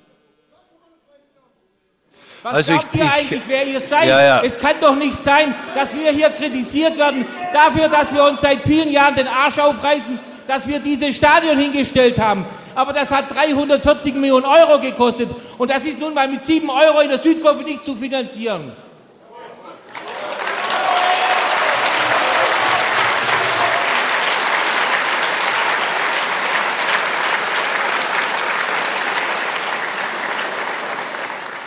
Ist euch aufgefallen, wie sich die Stimmung im Saal gedreht hat? Das kann Hoeneß einfach. Dabei fällt gar nicht so auf, dass er auf den Kern der Kritik nicht eingegangen ist. Denn für die Scheißstimmung sind eben nicht allein die Fans verantwortlich. Und dann sind wir umgezogen und da war erstmal das große Problem, die Fankurve musste geteilt werden in eine Nordkurve und eine Südkurve. Das, das fanden ja in der Vereinsführung einige ganz toll, weil dann die Idee war, dass man von beiden Seiten aus äh, irgendwie die Unterstützung bekommt. Aber tatsächlich wollte ja niemand in die Nordkurve. Und das war das erste große Problem, dass dann viele Leute irgendwie dann, die ihr Leben lang in der Südkurve standen, sich plötzlich im Norden wiedergefunden haben. Auch Christoph Leischwitz ordnet die Kritik der Fans so ein. Er hat im Jahr 2020 das Buch Mir san die Bayern über die Bayern-Fanszene geschrieben. Ihr seid doch für die Stimmung zuständig. Worüber regt ihr euch denn auf? Wir ziehen denen auf der Haupttribüne das Geld aus der Tasche, damit ihr so billige Plätze habt. Hat Uli Hoeneß natürlich recht. Die Antwort der Fans war oder wäre gewesen, ich weiß nicht, ob er sie gehört hat, wir wären gerne für die gute Stimmung zuständig, Aber ihr habt uns mit dem Umzug in die Allianz Arena so ein bisschen die Stimmung im wahrsten Sinne des Wortes auseinandergerissen, weil unsere besten Freunde jetzt in der Nordkurve stehen. Was war das eigentlich für eine Idee? Was stand denn eigentlich da dahinter, dass ihr komplette Fangruppen auseinanderreißt? Da hat natürlich ein Stück weit das, das Verständnis dafür gefehlt, so für den heimischen Fan, für den Hardcore-Fan und, und was den umtreibt. Vor dem Bürgerentscheid zum neuen Stadion hatten die Ultras noch gemeinsam mit der Vereinsführung für den Neubau geworben. Von dem, was sie dafür bekommen haben, sind sie aber enttäuscht. Und zwar nicht nur wegen der geteilten Kurve. Als dann die Entscheidung für diese Variante von Herzog de Moron gefallen ist mit den drei Rängen, saßen wir mit Uli Hoeneß und mit Fanvertretern an derselben Straße zusammen und haben darüber philosophiert, ob man denn im Oberrang auch noch Stehplätze anbieten kann. Dass die Südkurve sowohl im Unterrang wie im Mittelrang echte Stehplätze hat, war gar kein Diskussionspunkt. Das war allen eigentlich im Raum klar. Und zwei Jahre später haben wir dann tatsächlich bei einer Baustellenführung, also da war das Stadion dann im, schon im Rohbau, mal nachgehakt beim Bauleiter und der fiel aus allen Wolken, dass wir äh, die Meinung hatten, dass wir, dass, dass wir im Mittelrang Stehplätze bekommen. Das war auf jeden Fall schon mal eine, eine ganz bittere Pille. Höhnes Wutrede wird im Jahr 2007 weit verbreitet und parodiert. Sie ist ein bisschen sein Flasche leer. Leider wird dabei aber ihr eigentlicher Hintergrund oft vergessen. Es geht nicht nur um die Stimmung im Stadion, sondern um mehr. Um eine Gruppe von Fans, mit denen Hoeneß ein Problem hat und die er sich zum Ziel nimmt, die erst einige Monate vor seiner Rede eine rote Linie überschritten hat und die aus seiner Sicht dem ganzen Verein gefährlich werden könnte. Die Wut von Hoeneß, sie richtet sich nämlich gegen die Ultras, wie Hoeneß nach seinem Ausraster unter anderem der Abendzeitung erklärt. Das Publikum im Saal versteht ihn aber auch ohne Erklärung, auch deshalb dreht sich die Stimmung. Hoeneß nutzt, dass sich in der Fanszene unterschiedlichste Gruppen vereinen, die sich nicht immer grün sind. Seine Wutrede ist damit vor allem eins, ein Keil, den er zwischen die Fans treibt. Was auch deshalb Erfolg hat, weil es eine Vorgeschichte dazu gibt. Der UEFA Cup-Sieg 1996 war nicht nur der erste internationale Titel seit 20 Jahren, sondern er markiert auch die Geburtsstunde der organisierten Fanszene beim FC Bayern. Wir waren damals in Bordeaux und die Bordeaux-Fans haben da zum Anpfiff eine Choreografie über das ganze Stadion hingezaubert. Und einige von uns waren öfters schon mal nach Italien gefahren und hatten sowas schon mal ein bisschen in kleinerem Maßstab gesehen, aber so massiv war das für uns äh, ein total krasses Ding. Wir waren total beeindruckt. Und ich weiß noch, dass wir dann am, am nächsten Bundesligaspieltag standen wir hinter der Südkurve und haben gesagt, ja, wie krass ist das denn gewesen? Das müssen wir unbedingt auch machen. Und dann ging es los und dann gab es tatsächlich schon in der nächsten Saison bei den Derbys gab es die ersten kleinen Choreografien in der Südkurve. Das war noch äh, sehr basic. Das war immer ein roter und ein weißer Streifen. Ein, ein Block rot, ein Block weiß, aber wir fanden das schon unglaublich cool. Und haben dann aber auch relativ bald gemerkt, oh, das, äh, wenn man da irgendwie jetzt 10.000 äh, große Papierbögen irgendwo ran schaffen muss, das, das kostet Geld. Und das war eigentlich einer der Haupttriebfedern, dass wir gesagt haben, wir müssen, wir müssen jetzt irgendwie da eine Organisation dahinter stellen, die, die das Geld ran schafft, damit wir uns da choreografietechnisch austoben können. Und das war die Geburtsidee des Club Nummer 12. Im Club Nummer 12 schließen sich mehrere Fanclubs zusammen. Gregor Weinreich ist Vorsitzender des C12, wie er abgekürzt wird, und hat schon früh in dieser Funktion Kontakt zu Uli Hoeneß. Denn Hoeneß ist für die Fans der wichtigste Mann. Was wir relativ schnell gemerkt haben, ist, dass Uli Hoeneß eben wirklich derjenige ist, der im Zweifelsfall alle Hebel in der Hand hat beim FC Bayern. Und wir dann, wenn wir auch irgendwelche Ideen, Forderungen, Wünsche hatten, ja, versucht haben, halt auch direkt Uli Hoeneß anzusprechen und uns nicht mehr bemüht haben, da irgendwie das durch irgendwelche anderen Instanzen zu schleppen. Und ja, da wirst du jetzt vielleicht gleich lachen. Das Mittel der Wahl war das Fax. Okay, das kennen wir schon. Passt ins Jahr 1997 aber noch etwas besser als in die heutige Zeit. Egal. Hoeneß hat in dieser Anfangszeit ein offenes Ohr für die Ultras und löst Konflikte in der für ihn typischen Art. Zum Beispiel als in der Saison 1997-98 die Bayern in einem Trikot spielen, das mehr blau als rot ist. Was den Ultras ein Dorn im Auge ist, vor allem vor dem Derby gegen 1860. Und da hatten wir dann mal einen Termin bei Udi Hoeneß im Büro und haben ihm das so geschildert und das hat ihm eingeleuchtet. Und dann wurde zum Telefon gegriffen, beziehungsweise Frau Potthoff, seine Sekretärin, Frau Potthoff, rufen Sie mal Herrn X oder Y bei Adidas an. Und dann wurde das eins zu eins, was wir Uli Hoeneß geschildert hatten, dann an Adidas so weitergegeben, nach dem Motto, wie, was, was habt ihr euch eigentlich gedacht? Wir haben jetzt dann Derby und äh, wir spielen in blauen Trikots und, und die in, Rot oder, oder wie? Und dann hat Uli Hoeneß angeordnet, wir brauchen äh, natürlich fürs Derby ein extra Trikot, was nur rot und weiß ist. Und ja, dann war die Sache innerhalb von ein, zwei Minuten geklärt.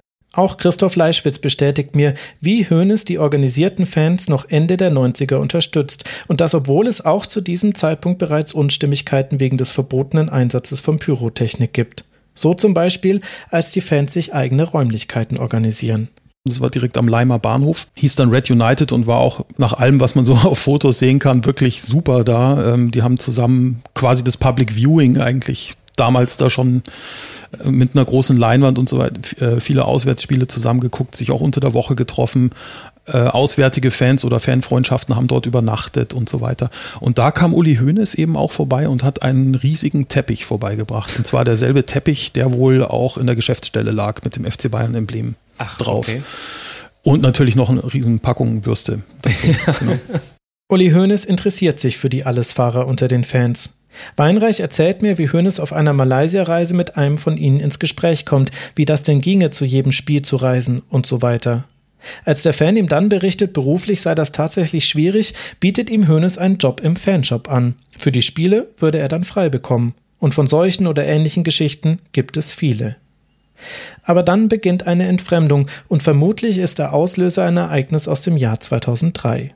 Nach dem gewonnenen Titel kommt es bei der Meisterfeier zur Auseinandersetzung zwischen den Ultras und der Münchner Polizei. Wie heftig die waren? Darüber gehen die Meinungen stark auseinander. Ich kann's euch nicht sagen, ich war damals nicht dabei.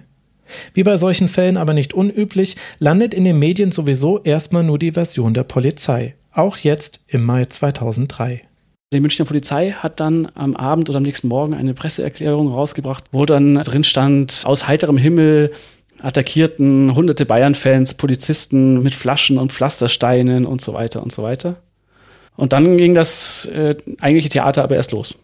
Ich weiß noch, dass ich einen Angestellten beim FC Bayern angerufen habe und ihm mitgeteilt habe, oh Gott, was, was steht denn da in der Pressemitteilung? Jetzt müssen wir alle gemeinsam schauen, dass wir das richtig stellen, sonst, sonst wird da hier in der Presse ein richtig großes Ding raus und äh, das war es ja eigentlich gar nicht.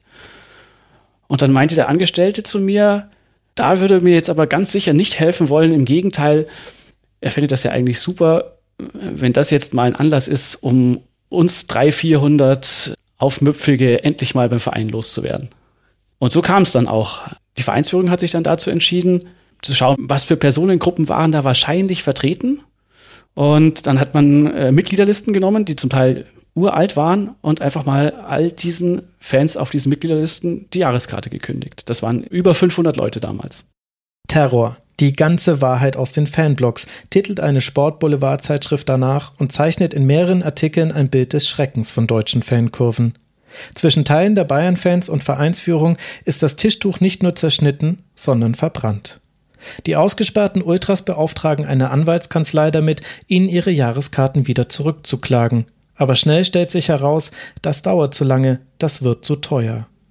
Also bemühen sich die Fans um eine Mediation und wählen als Vermittler eine der bekanntesten Stimmen des deutschen Fußballs, den Fußballkommentator und Fan des 1. FC Nürnberg, Günter Koch. Es kommt zu einem Treffen in den Räumen des Vereins an der Selbener Straße. Auf der einen Seite die Fanvertreter mit ihren Anwälten, auf der anderen Seite die Führungsetage des FC Bayern. Und am Kopfende Günter Koch. Und das ging dann damit los, dass Uli Hoeneß erstmal einen, einen 20 Minuten langen Monolog gehalten hat, wo er uns mehr oder weniger zusammengeschrien hat, was wir uns einbilden und was wir uns erlauben. Und äh, ja, irgendwann ist ihm dann auch mal die Luft ausgegangen. Und dann hat Günter Koch äh, uns gebeten, nochmal unsere Sichtweise zu schildern. Und wir kamen genau, glaube ich, in einen halben Satz weit und schon ist Uli Hoeneß uns ins Wort gefallen. Und dann ist Günter Koch sehr energisch sofort eingeschritten und hat gemeint, Herr Hoeneß, Sie sind jetzt ganz still, jetzt haben die Fans das Wort. Und ich glaube, das ist auch was, was nicht so häufig an derselben Straße passiert ist, dass irgendjemand Uli Hoeneß den Mund verboten hat. Aber er hat sich dran gehalten. Er hat sich dran gehalten und ähm, ja, zwei Stunden später war die Sache bereinigt. Die Fans erhalten ihre Jahreskarten zurück. Und nicht nur das. Und um die Geschichte komplett rund zu machen, wir haben damals dann Uli Hoeneß auf äh, unsere Jahreshauptversammlung in Kombination mit Weihnachtsfeier eingeladen, dann auch im äh, Dezember. Und er kam dann auch und hat dann am Rande dieser Veranstaltung mal gefragt, was wir denn für die Anwälte gezahlt haben. Das haben wir ihm dann genannt. Und dann hat er mal schnell seinen Geldbeutel rausgeholt. Und dann wurde das Geld dafür auf den Tisch gelegt. Also doch ein versöhnliches Ende mit Friede, Freude, Dauerkarte? Ich glaube, das kann man trotz der Geste von Uli Hoeneß so nicht sagen. Denn der Vorfall aus dem Jahr 2003 hat langfristige Auswirkungen. Zum Beispiel auch auf das Stadion, was ja der Auslöser für den Unmut der Fans bei der Jahreshauptversammlung war. Aber auch Uli Hoeneß hat bei dieser JV ein Blatt auf der Hand, das nicht nur aus seinem Lebenswerk und seiner Überzeugungskraft besteht. Denn wenige Monate vor der Jahreshauptversammlung 2007 haben Teile der Ultras eine rote Linie überschritten. Im Mai treffen auf einem Rastplatz bei Würzburg zufällig Bayern-Fans auf solche des ersten FC Nürnberg. Was jetzt passiert, gehört zu den schwärzesten Kapiteln der organisierten Fanszene. Laut Polizei gehen die Bayern-Fans auf die Klubberer los, dabei wird die Frau des Nürnberger Busfahrers von einer vollen Flasche am Kopf getroffen und verliert ihr linkes Augenlicht. Weitere drei Menschen werden verletzt, ein Gericht verurteilt später drei Bayern-Fans zu Bewährungsstrafen. Bis heute ist unklar, wie viele Fans an der Schlägerei beteiligt waren. Laut Spiegel sprechen manche Augenzeugen von sechs, andere von 20 Randalierern. Der FC Bayern verhängt gegen alle 73 Insassen der beiden Münchner Busse ein bundesweites Stadionverbot. Auch das ist ein Teil der Wutrede von Uli Hoeneß. Wenn er auf die Kritik an der schlechten Stimmung im Stadion reagiert und sich die Ultras herausgreift, dann sind die ein halbes Jahr nach diesem Vorfall auch ein leichtes Ziel. Ich denke, auch deshalb kippt die Stimmung im Saal, weil für die Atmosphäre im Stadion hauptsächlich die Ultras verantwortlich sind und die gerade einen schweren Stand haben. Und auch wenn sich manche Medien über den Ausraster von Hoeneß lustig machen, für die allermeisten Bayern-Fans ist er in dieser Auseinandersetzung der klare Sieger. Und als Verlierer stehen da die Ultras. Aber kalkuliert war das nicht, oder? Das war reine Emotion. Das Projekt Allianz Arena war schon was, wo alle Beteiligten, aber auch auf der Fanseite, sehr, sehr viel Herzblut und, und Aufwand reingesteckt haben. Und er hat sich da irgendwie, glaube ich, einfach in dem Moment ungerecht behandelt gefühlt dass dann Leute, obwohl er sich da den Arsch aufgerissen hat und obwohl diese Leute nur sieben Euro zahlen, jetzt dann plötzlich immer noch mit irgendwelchen Sonderwünschen und Ansprüchen und Kritik um die Ecke kommen. Also ich glaube, das, das war, das war in dem Moment mal pure Emotion. Keine Strategie. Okay. Wobei, Ob dann danach, ja, bitte? zwei, drei Tage später, äh, im Blickpunkt Sport, wo man ja dann schon mal die Möglichkeit hatte, durchzuschnaufen, wie berechnet das dann alles war, boah, schwierig. Moment mal. Blickpunkt Sport? Es gab dann einen Blickpunkt Sport-Auftritt von Uli Hoeneß am nächsten Montag, wo er dann nochmal nachgelegt hat und dann auch den Club Nummer 12 irgendwie in Richtung von irgendwelchen ja, gewalttätigen, machtgeilen Organisationen geschoben hat. Und ja, dann war wieder das zwei, drei Wochen lang das volle Programm mit Boulevardpresse und allem, bis sich das dann alles langsam Stück für Stück wieder eingerenkt hat. Okay, Hoeneß hat auch mit kühlem Kopf nochmal nachgelegt. Aber welches strategische Interesse sollte er denn daran haben, den Club Nummer 12 und die Ultras zu schwächen, also genau jene Fans, die immer da sind, ob daheim oder auswärts? Dass Fans ein Machtzentrum bilden könnten, äh, so wie das in, in, Italien mit den Ultras gelaufen ist. Also dass wirklich Fans sich gut organisieren und dann sagen, wir, wir, wir äh, vertreten jetzt mal andere Standpunkte als, als die Vereinsführung. Und dass sich aus sowas irgendwann einmal eine Opposition herausbildet in einem Verein. Ich glaube, davor hatte er immer große Angst. Ich glaube, noch größere Angst hatte immer Karl-Heinz Rummenigge. Vielleicht auch wegen seiner Erfahrung. Ja, ja, auf, auf, jeden Fall. Also ich bin mir sicher, dass das, natürlich kommt das aus seiner Zeit in Italien, wo er schon gemerkt hat, dass die Kurve da teilweise mitredet. Ich weiß jetzt nicht, ob Verfolgungswahn da jetzt ein bisschen zu hartes Wort ist, aber es gab in der Vereinsführung schon immer irgendwie so die Leute hatten den Eindruck, oh Gott, was, was entwickelt sich da? Äh, das werden ja immer mehr Leute. Man muss auch dazu sagen, der, der Club Nummer 12 hat damals jedes Jahr mehrere hundert zusätzliche Mitglieder gewonnen. Das war dann sehr schnell vierstellig. Und ich glaube tatsächlich, dass Leute an derselben Straße gedacht haben, oh Gott, wenn die haben jetzt irgendwie 2000 Mitglieder auf so eine Jahreshauptversammlung, kommen so, damals kamen da so vielleicht 2.000, 3.000 Leute, die, die, kommen irgendwann mal und, und wählen dann irgendeinen von diesen Spinnern zum Präsidenten. Also das, was, was natürlich vollkommen absurd ist und niemals passiert wäre, aber ähm, so, ich, ich glaube, man hat schon, hat diese Gefahr schon so ein, ein bisschen am Horizont gesehen. Und ich denke, das hat im Hintergrund schon immer eine Rolle gespielt. Vor allem, wenn man noch mit einbezieht, als Club Nummer 12 waren die für den FC Bayern nie zu packen. Uns war ja diese Machtebene natürlich schon auch bewusst. Und ein Alleinstellungsmerkmal des Club Nummer 12 damals war ja unter anderem auch, dass wir gesagt haben, wir sehen uns ja nicht als Fanclub, sondern wir sehen uns als, als Übervereinigung oder als Zusammenschluss. Und Ganz wichtiger Punkt, wir haben für unsere Mitglieder keine Eintrittskarten bestellt. So hatte der Verein ein großes Instrument, mit dem er schon auch Druck ausüben konnte auf die Fans, nämlich, dass es einfach mal keine Eintrittskarten mehr gibt. Das fiel beim Club Nummer 12 weg und hat uns schon auch dann die Möglichkeit gegeben, halt einfach mal unbequemere Positionen einzunehmen. Hm. Wenn man all das mit einbezieht, dann wird die Wutrede von Uli Hoeneß immer mehr wie ein Foul, bei dem der Verteidiger den Stürmer in vollem Tempo weggrätscht. Beim ersten Sehen denkt man noch, gut, der war halt übermütig und hat ihn härter als er wollte erwischt. Aber mit jeder Zeitlupe, mit jedem genaueren Blick auf die Szene wird die Frage im Hinterkopf lauter, wollte der die Grätsche nicht vielleicht genau so setzen? Hm. Sicher bin ich mir gerade eigentlich nur bei einem. Mein Bild ist schief, denn hier grätscht natürlich mal der Stürmer den Verteidiger ab. Aber ansonsten schwierig. Ist das der Ausgleich? 2 zu 2? Was sagt der Videoschiedsrichter im Kölner Keller dazu? Der schweigt mal wieder. War ja klar.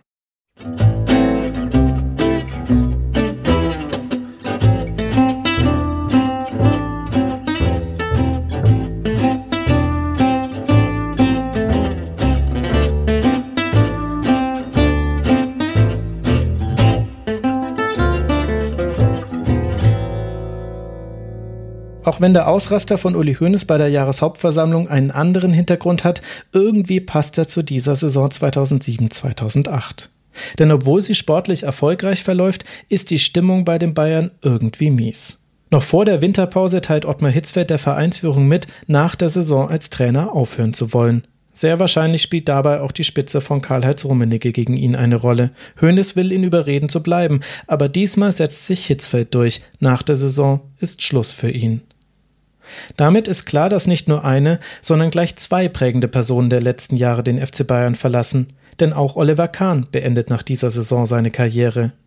Und diese Saison, sie ist eine denkwürdige.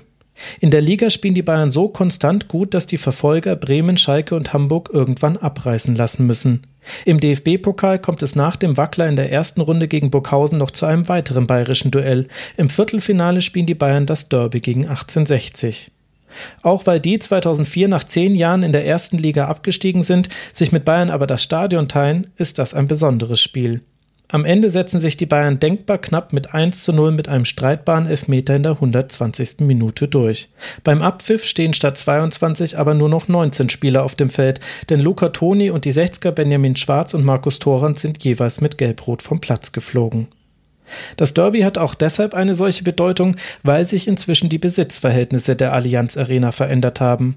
Nach dem Abstieg sind die Löwen in finanzielle Schwierigkeiten geraten und haben ihren Anteil an der Stadion GmbH für 11 Millionen Euro an die Bayern verkauft. Das hat sie 2006 vor der Insolvenz gerettet. Sie hätten sich diese Anteile zwar wieder zurückkaufen können, aber wie theoretisch diese Option ist, zeigt sich schon ein Jahr später, kurz nach der Jahreshauptversammlung, von der ich euch erzählt habe. Bayern kauft den Löwen auch das Rückkaufrecht ab für etwa 1,2 Millionen Euro.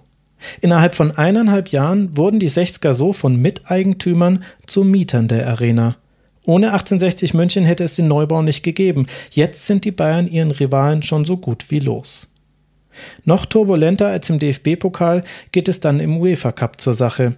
Nachdem im Achtelfinale der RSC Anderlecht besiegt wird, wartet eine vermeintlich leichte Hürde auf die Bayern, der FC Retafe.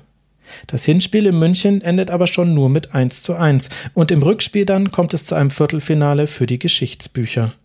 Schon in der ersten Minute hat Franck Ribéry eine große Chance, seinen Schuss blockt aber mit Luca Toni ausgerechnet ein Mitspieler auf der Linie des gegnerischen Tores. Kurz darauf vergibt Kretaffe eine gute Gelegenheit, bevor es in der sechsten Minute so aussieht, als sei eine Vorentscheidung gefallen. Ruben de la Red sieht eine harte rote Karte, die Spanier spielen ab jetzt in Unterzahl. Fortan drückt Bayern Retafe in deren Hälfte.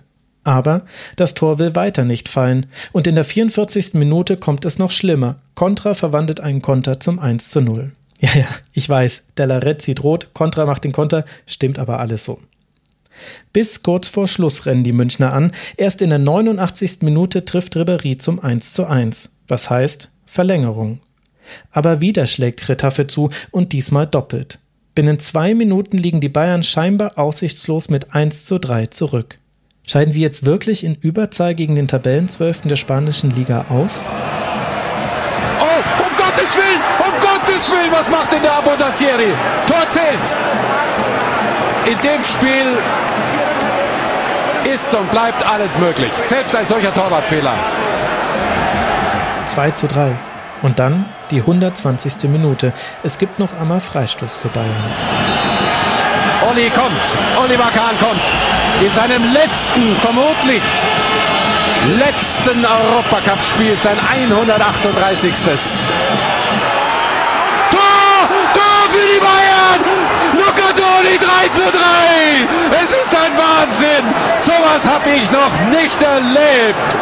Ein unfassbares Spiel mit einem irren Finale, ein Finale furioso. Da treibt es ihm die Tränen in die Augen. 3 zu 3. Jetzt sind die Bayern durch. Eines der dramatischsten Spiele aller Zeiten. Die Bayern drehen das noch und nicht nur Kommentator Fritz von Tonotaxis ist begeistert. Oliver Kahn bricht beim Jubel über den Ausgleich seinem Mitspieler Marc van Bommel fast die Nase. Ich kann mich nicht erinnern, jemals so ein Spiel erlebt oder nur gesehen zu haben, sagt Kahn nach dem Abpfiff. Spiele gegen Manu, Barcelona oder Real Madrid, das war alles nix. Wenn wir uns in zehn Jahren wiedersehen, werden wir von Retafe sprechen. Ganz so weit kommt es dann nicht, aber das liegt vermutlich auch am weiteren Verlauf der Saison. Denn im Halbfinale scheiden die Bayern aus. Wieder gibt es im Hinspiel nur ein 1 zu 1. Diesmal verläuft das Rückspiel gegen Zenit St. Petersburg aber deutlich. Mit 0 zu 4 verlieren die Münchner gegen den späteren UEFA-Cup-Sieger. St. Petersburg hatte im Viertelfinale übrigens auch schon Leverkusen aus dem Pokal geworfen und sich in der Gruppenphase mit dem ersten FC Nürnberg duelliert. Zum Zeitpunkt des Ausscheidens sind die Bayern aber schon DFB-Pokalsieger. Gegen Borussia Dortmund ist es unter anderem Oliver Kahn, der einen 2 zu 1 Sieg nach Verlängerung rettet. Wenige Tage nach dem Ausscheiden gegen St. Petersburg wird Bayern auch Meister, wenn auch mit einem schmucklosen 0 zu 0 in Wolfsburg. Am Ende der Saison 2007-2008 gewinnt Bayern also schon wieder ein Double. Allein innerhalb dieser Folge waren es zwei in drei Jahren. Kahn und Hitzfeld sind in ihrer letzten Saison für die Münchner dabei mitverantwortlich für klare Verhältnisse. Eine ganze Saison lang gab es in der Bundesliga keinen anderen Tabellenführer. Gleichzeitig stellen die Münchner mit nur 21 Gegentoren einen neuen Bundesliga-Rekord auf. Toni, Ribéry und Klose sind für 45 der 68 Ligatore verantwortlich, erzielen insgesamt in Liga, DFB-Pokal und UEFA Cup 76 Treffer. Am letzten Spieltag kommt es zum Abschied von Kahn und Hitzfeld. Wie Marcel Reif für Premiere das kommentiert, macht ihre Bedeutung, glaube ich, deutlich. 886 Spieler hat er in den Knochen für den KSC, für die Bayern und in der Nationalmannschaft. 428 davon für die Bayern. Nur Sepp Meier hatte mehr, 473. Es war nie einer zum Liebhaben, aber es war einer, der mein Vorbild war, der die Bayern gepusht hat. Und viele der Erfolge des FC Bayern sind mit seinem Namen verknüpft. Während Kahn verabschiedet wird, kämpft Ottmar Hitzfeld schon mit den Tränen. So, die Zahlen zu ihm habe ich Ihnen gesagt. Aber dahinter steht ein Mann. Da steht ein Mensch, der mit seiner Art des Umgangs, mit seinem Respekt anderen gegenüber, mit seinem Anstand und seiner menschlichen Größe ein Vorbild war und hoffentlich noch ein Vorbild bleibt. Man kann Erfolg auch haben, wenn man so ist wie er.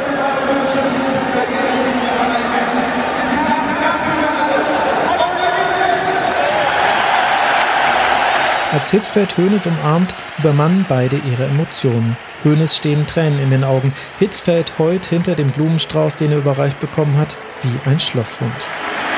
Sie Hönes ins Gesicht.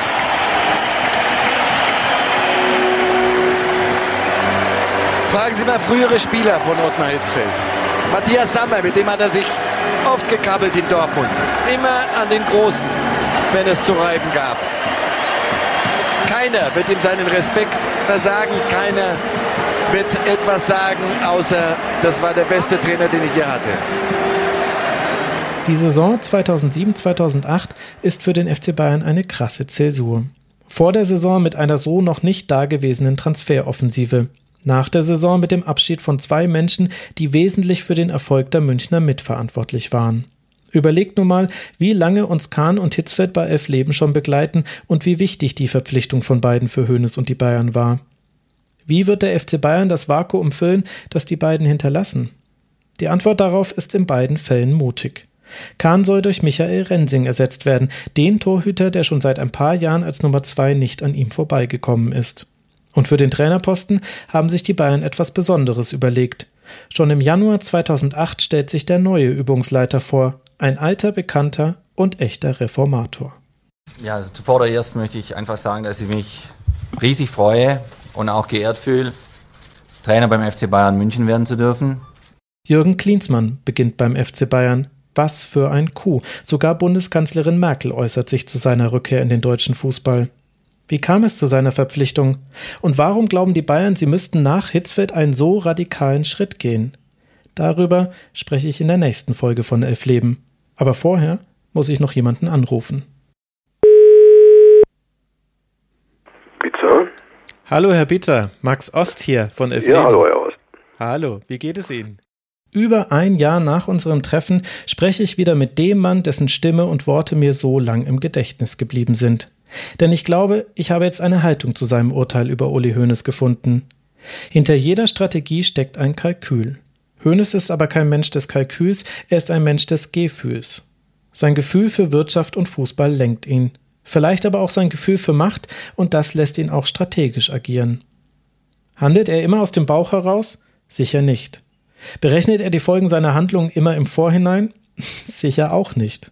Beides vermischt sich bei ihm und ein Urteil darüber hängt noch von etwas weiterem ab, dem Referenzrahmen. Nehmen wir das Geschäft Fußball als Maßstab, wirkt Hoeneß in der Menge der vielen anderen Manager wie ein gewiefter Stratege. Vergleichen wir das mit der freien Wirtschaft, handelt er eher pragmatisch, fast sprunghaft. Und blicken wir auf den Fußball als Sport, ist Hoeneß oft purer Bauchmensch. Auf die Frage, ob er ein Stratege ist, gibt es also gar kein klares Ja oder Nein als Antwort. Wie so vieles im Leben ist sie vor allem eine Frage der Perspektive. Das Ja, ist es? Das haben Sie, glaube ich, ganz, ganz gut da äh, auf den Nenner gebracht. Es ist nicht das eine oder das andere. Die interessante Frage ist doch, ging es ihm immer nur um ihn selbst oder ging es in seinem Falle um seinen FC Bayern? Ich meine, es geht immer nur um sich selbst, um das eigene Ich. Daraus bezieht ja jeder Mensch seine, seine Stärke und auch seine Schwäche. Ja, oh je, jetzt machen Sie die nächste große Frage auf. Herr Bietzer, wollen Sie wieder, dass ich wieder ein Jahr lang über was nachdenke, was Sie gesagt haben und Sie dann wieder anrufe? Wir, wir schaffen gerade ein Perpetuum mobile. Vielleicht ist das eine Frage für eine andere Folge.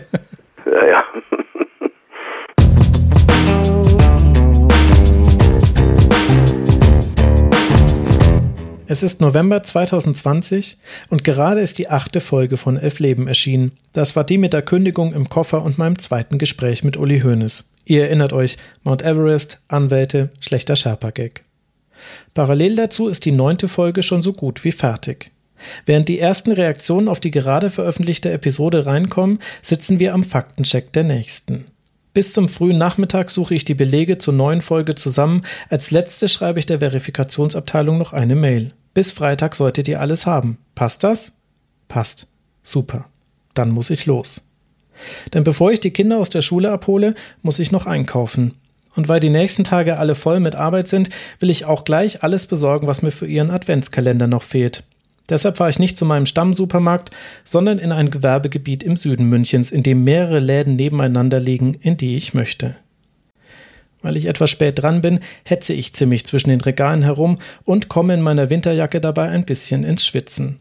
Aber immerhin habe ich bald die Sachen für den Adventskalender zusammen, das war wichtig. Jetzt noch schnell in den Supermarkt daneben und für die nächsten Tage einkaufen, dann ab zur Grundschule. Kurzer Blick auf die Uhr.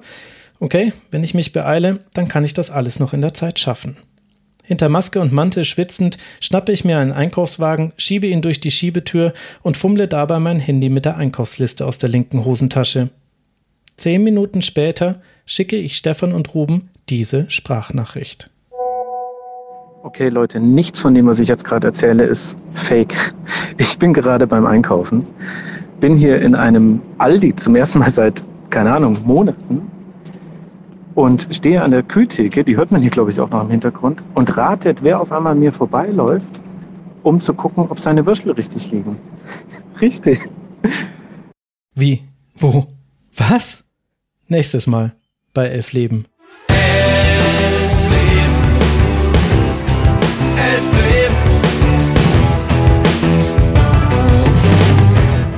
Elf Leben. Ist ein Audio Now Original produziert von den Wakewatch Studios in München. Burkhard Feige und Nora Hespers haben wie immer die Strategie dieser Folge hinterfragt und die Spielzüge entscheidend geändert. Gemeinsam mit Stefan Rommel, Ruben Schulze-Fröhlich und Jan Söhm von der Audio Alliance. Außerdem mit im Team Elf Leben Silvana Katzer, Sven Rühlecke und Carsten Weichelt. Unsere Sprecherin war wie immer Inken Fried. Das Logo von Elf Leben kommt aus der Feder von Manuel Kostrinski. Vielen Dank an Peter Bitzer, Gregor Weinreich und Christoph Leischwitz für die Gespräche zu dieser Folge. Und ebenfalls vielen Dank an Michael Rosentritt und Ronald Reng, dass wir die Passagen aus ihren Biografien zu Sebastian Deißler und Miroslav Klose verwenden durften. Beide Bücher empfehle ich euch sehr. Und solltet ihr bei der Passage zur WM 2006 nostalgische Gefühle bekommen haben, rate ich euch mal in den Gutsport Podcast reinzuhören. Die haben vor einiger Weile ausführlich auf die Spiele und das Turnier zurückgeblickt. Gibt es überall, wo es Podcasts gibt. Schicke Tassen und anderes von Elfleben findet ihr wie immer auf elfleben.de. Und herzlichen Glückwunsch nochmal an alle Gewinnerinnen und Gewinner bei unserer Verlosung aus der letzten Folge. Feedback könnt ihr uns via soziale Netzwerke oder per Mail zukommen lassen. Unsere Mailadresse ist elfleben.audionow.de. Die nächste Folge erscheint so bald wie möglich. Ich werde euch auf Twitter auf dem Laufenden halten. Ich heiße dort Genetzer. Wie immer gilt, ist sie am Mittwoch nicht zu finden, dauert es noch eine Woche. Danke, dass ihr das weiter mit so viel Geduld ertragt. Und sollte es doch mal zwischen uns knirschen, dann macht euch keine Sorgen. Die Nummer von Günter Koch als Mediator habe ich mir bereits besorgt. Passt auf euch auf, bleibt gesund und wir hören uns dann in der nächsten Folge von Elf Leben. Bis dann.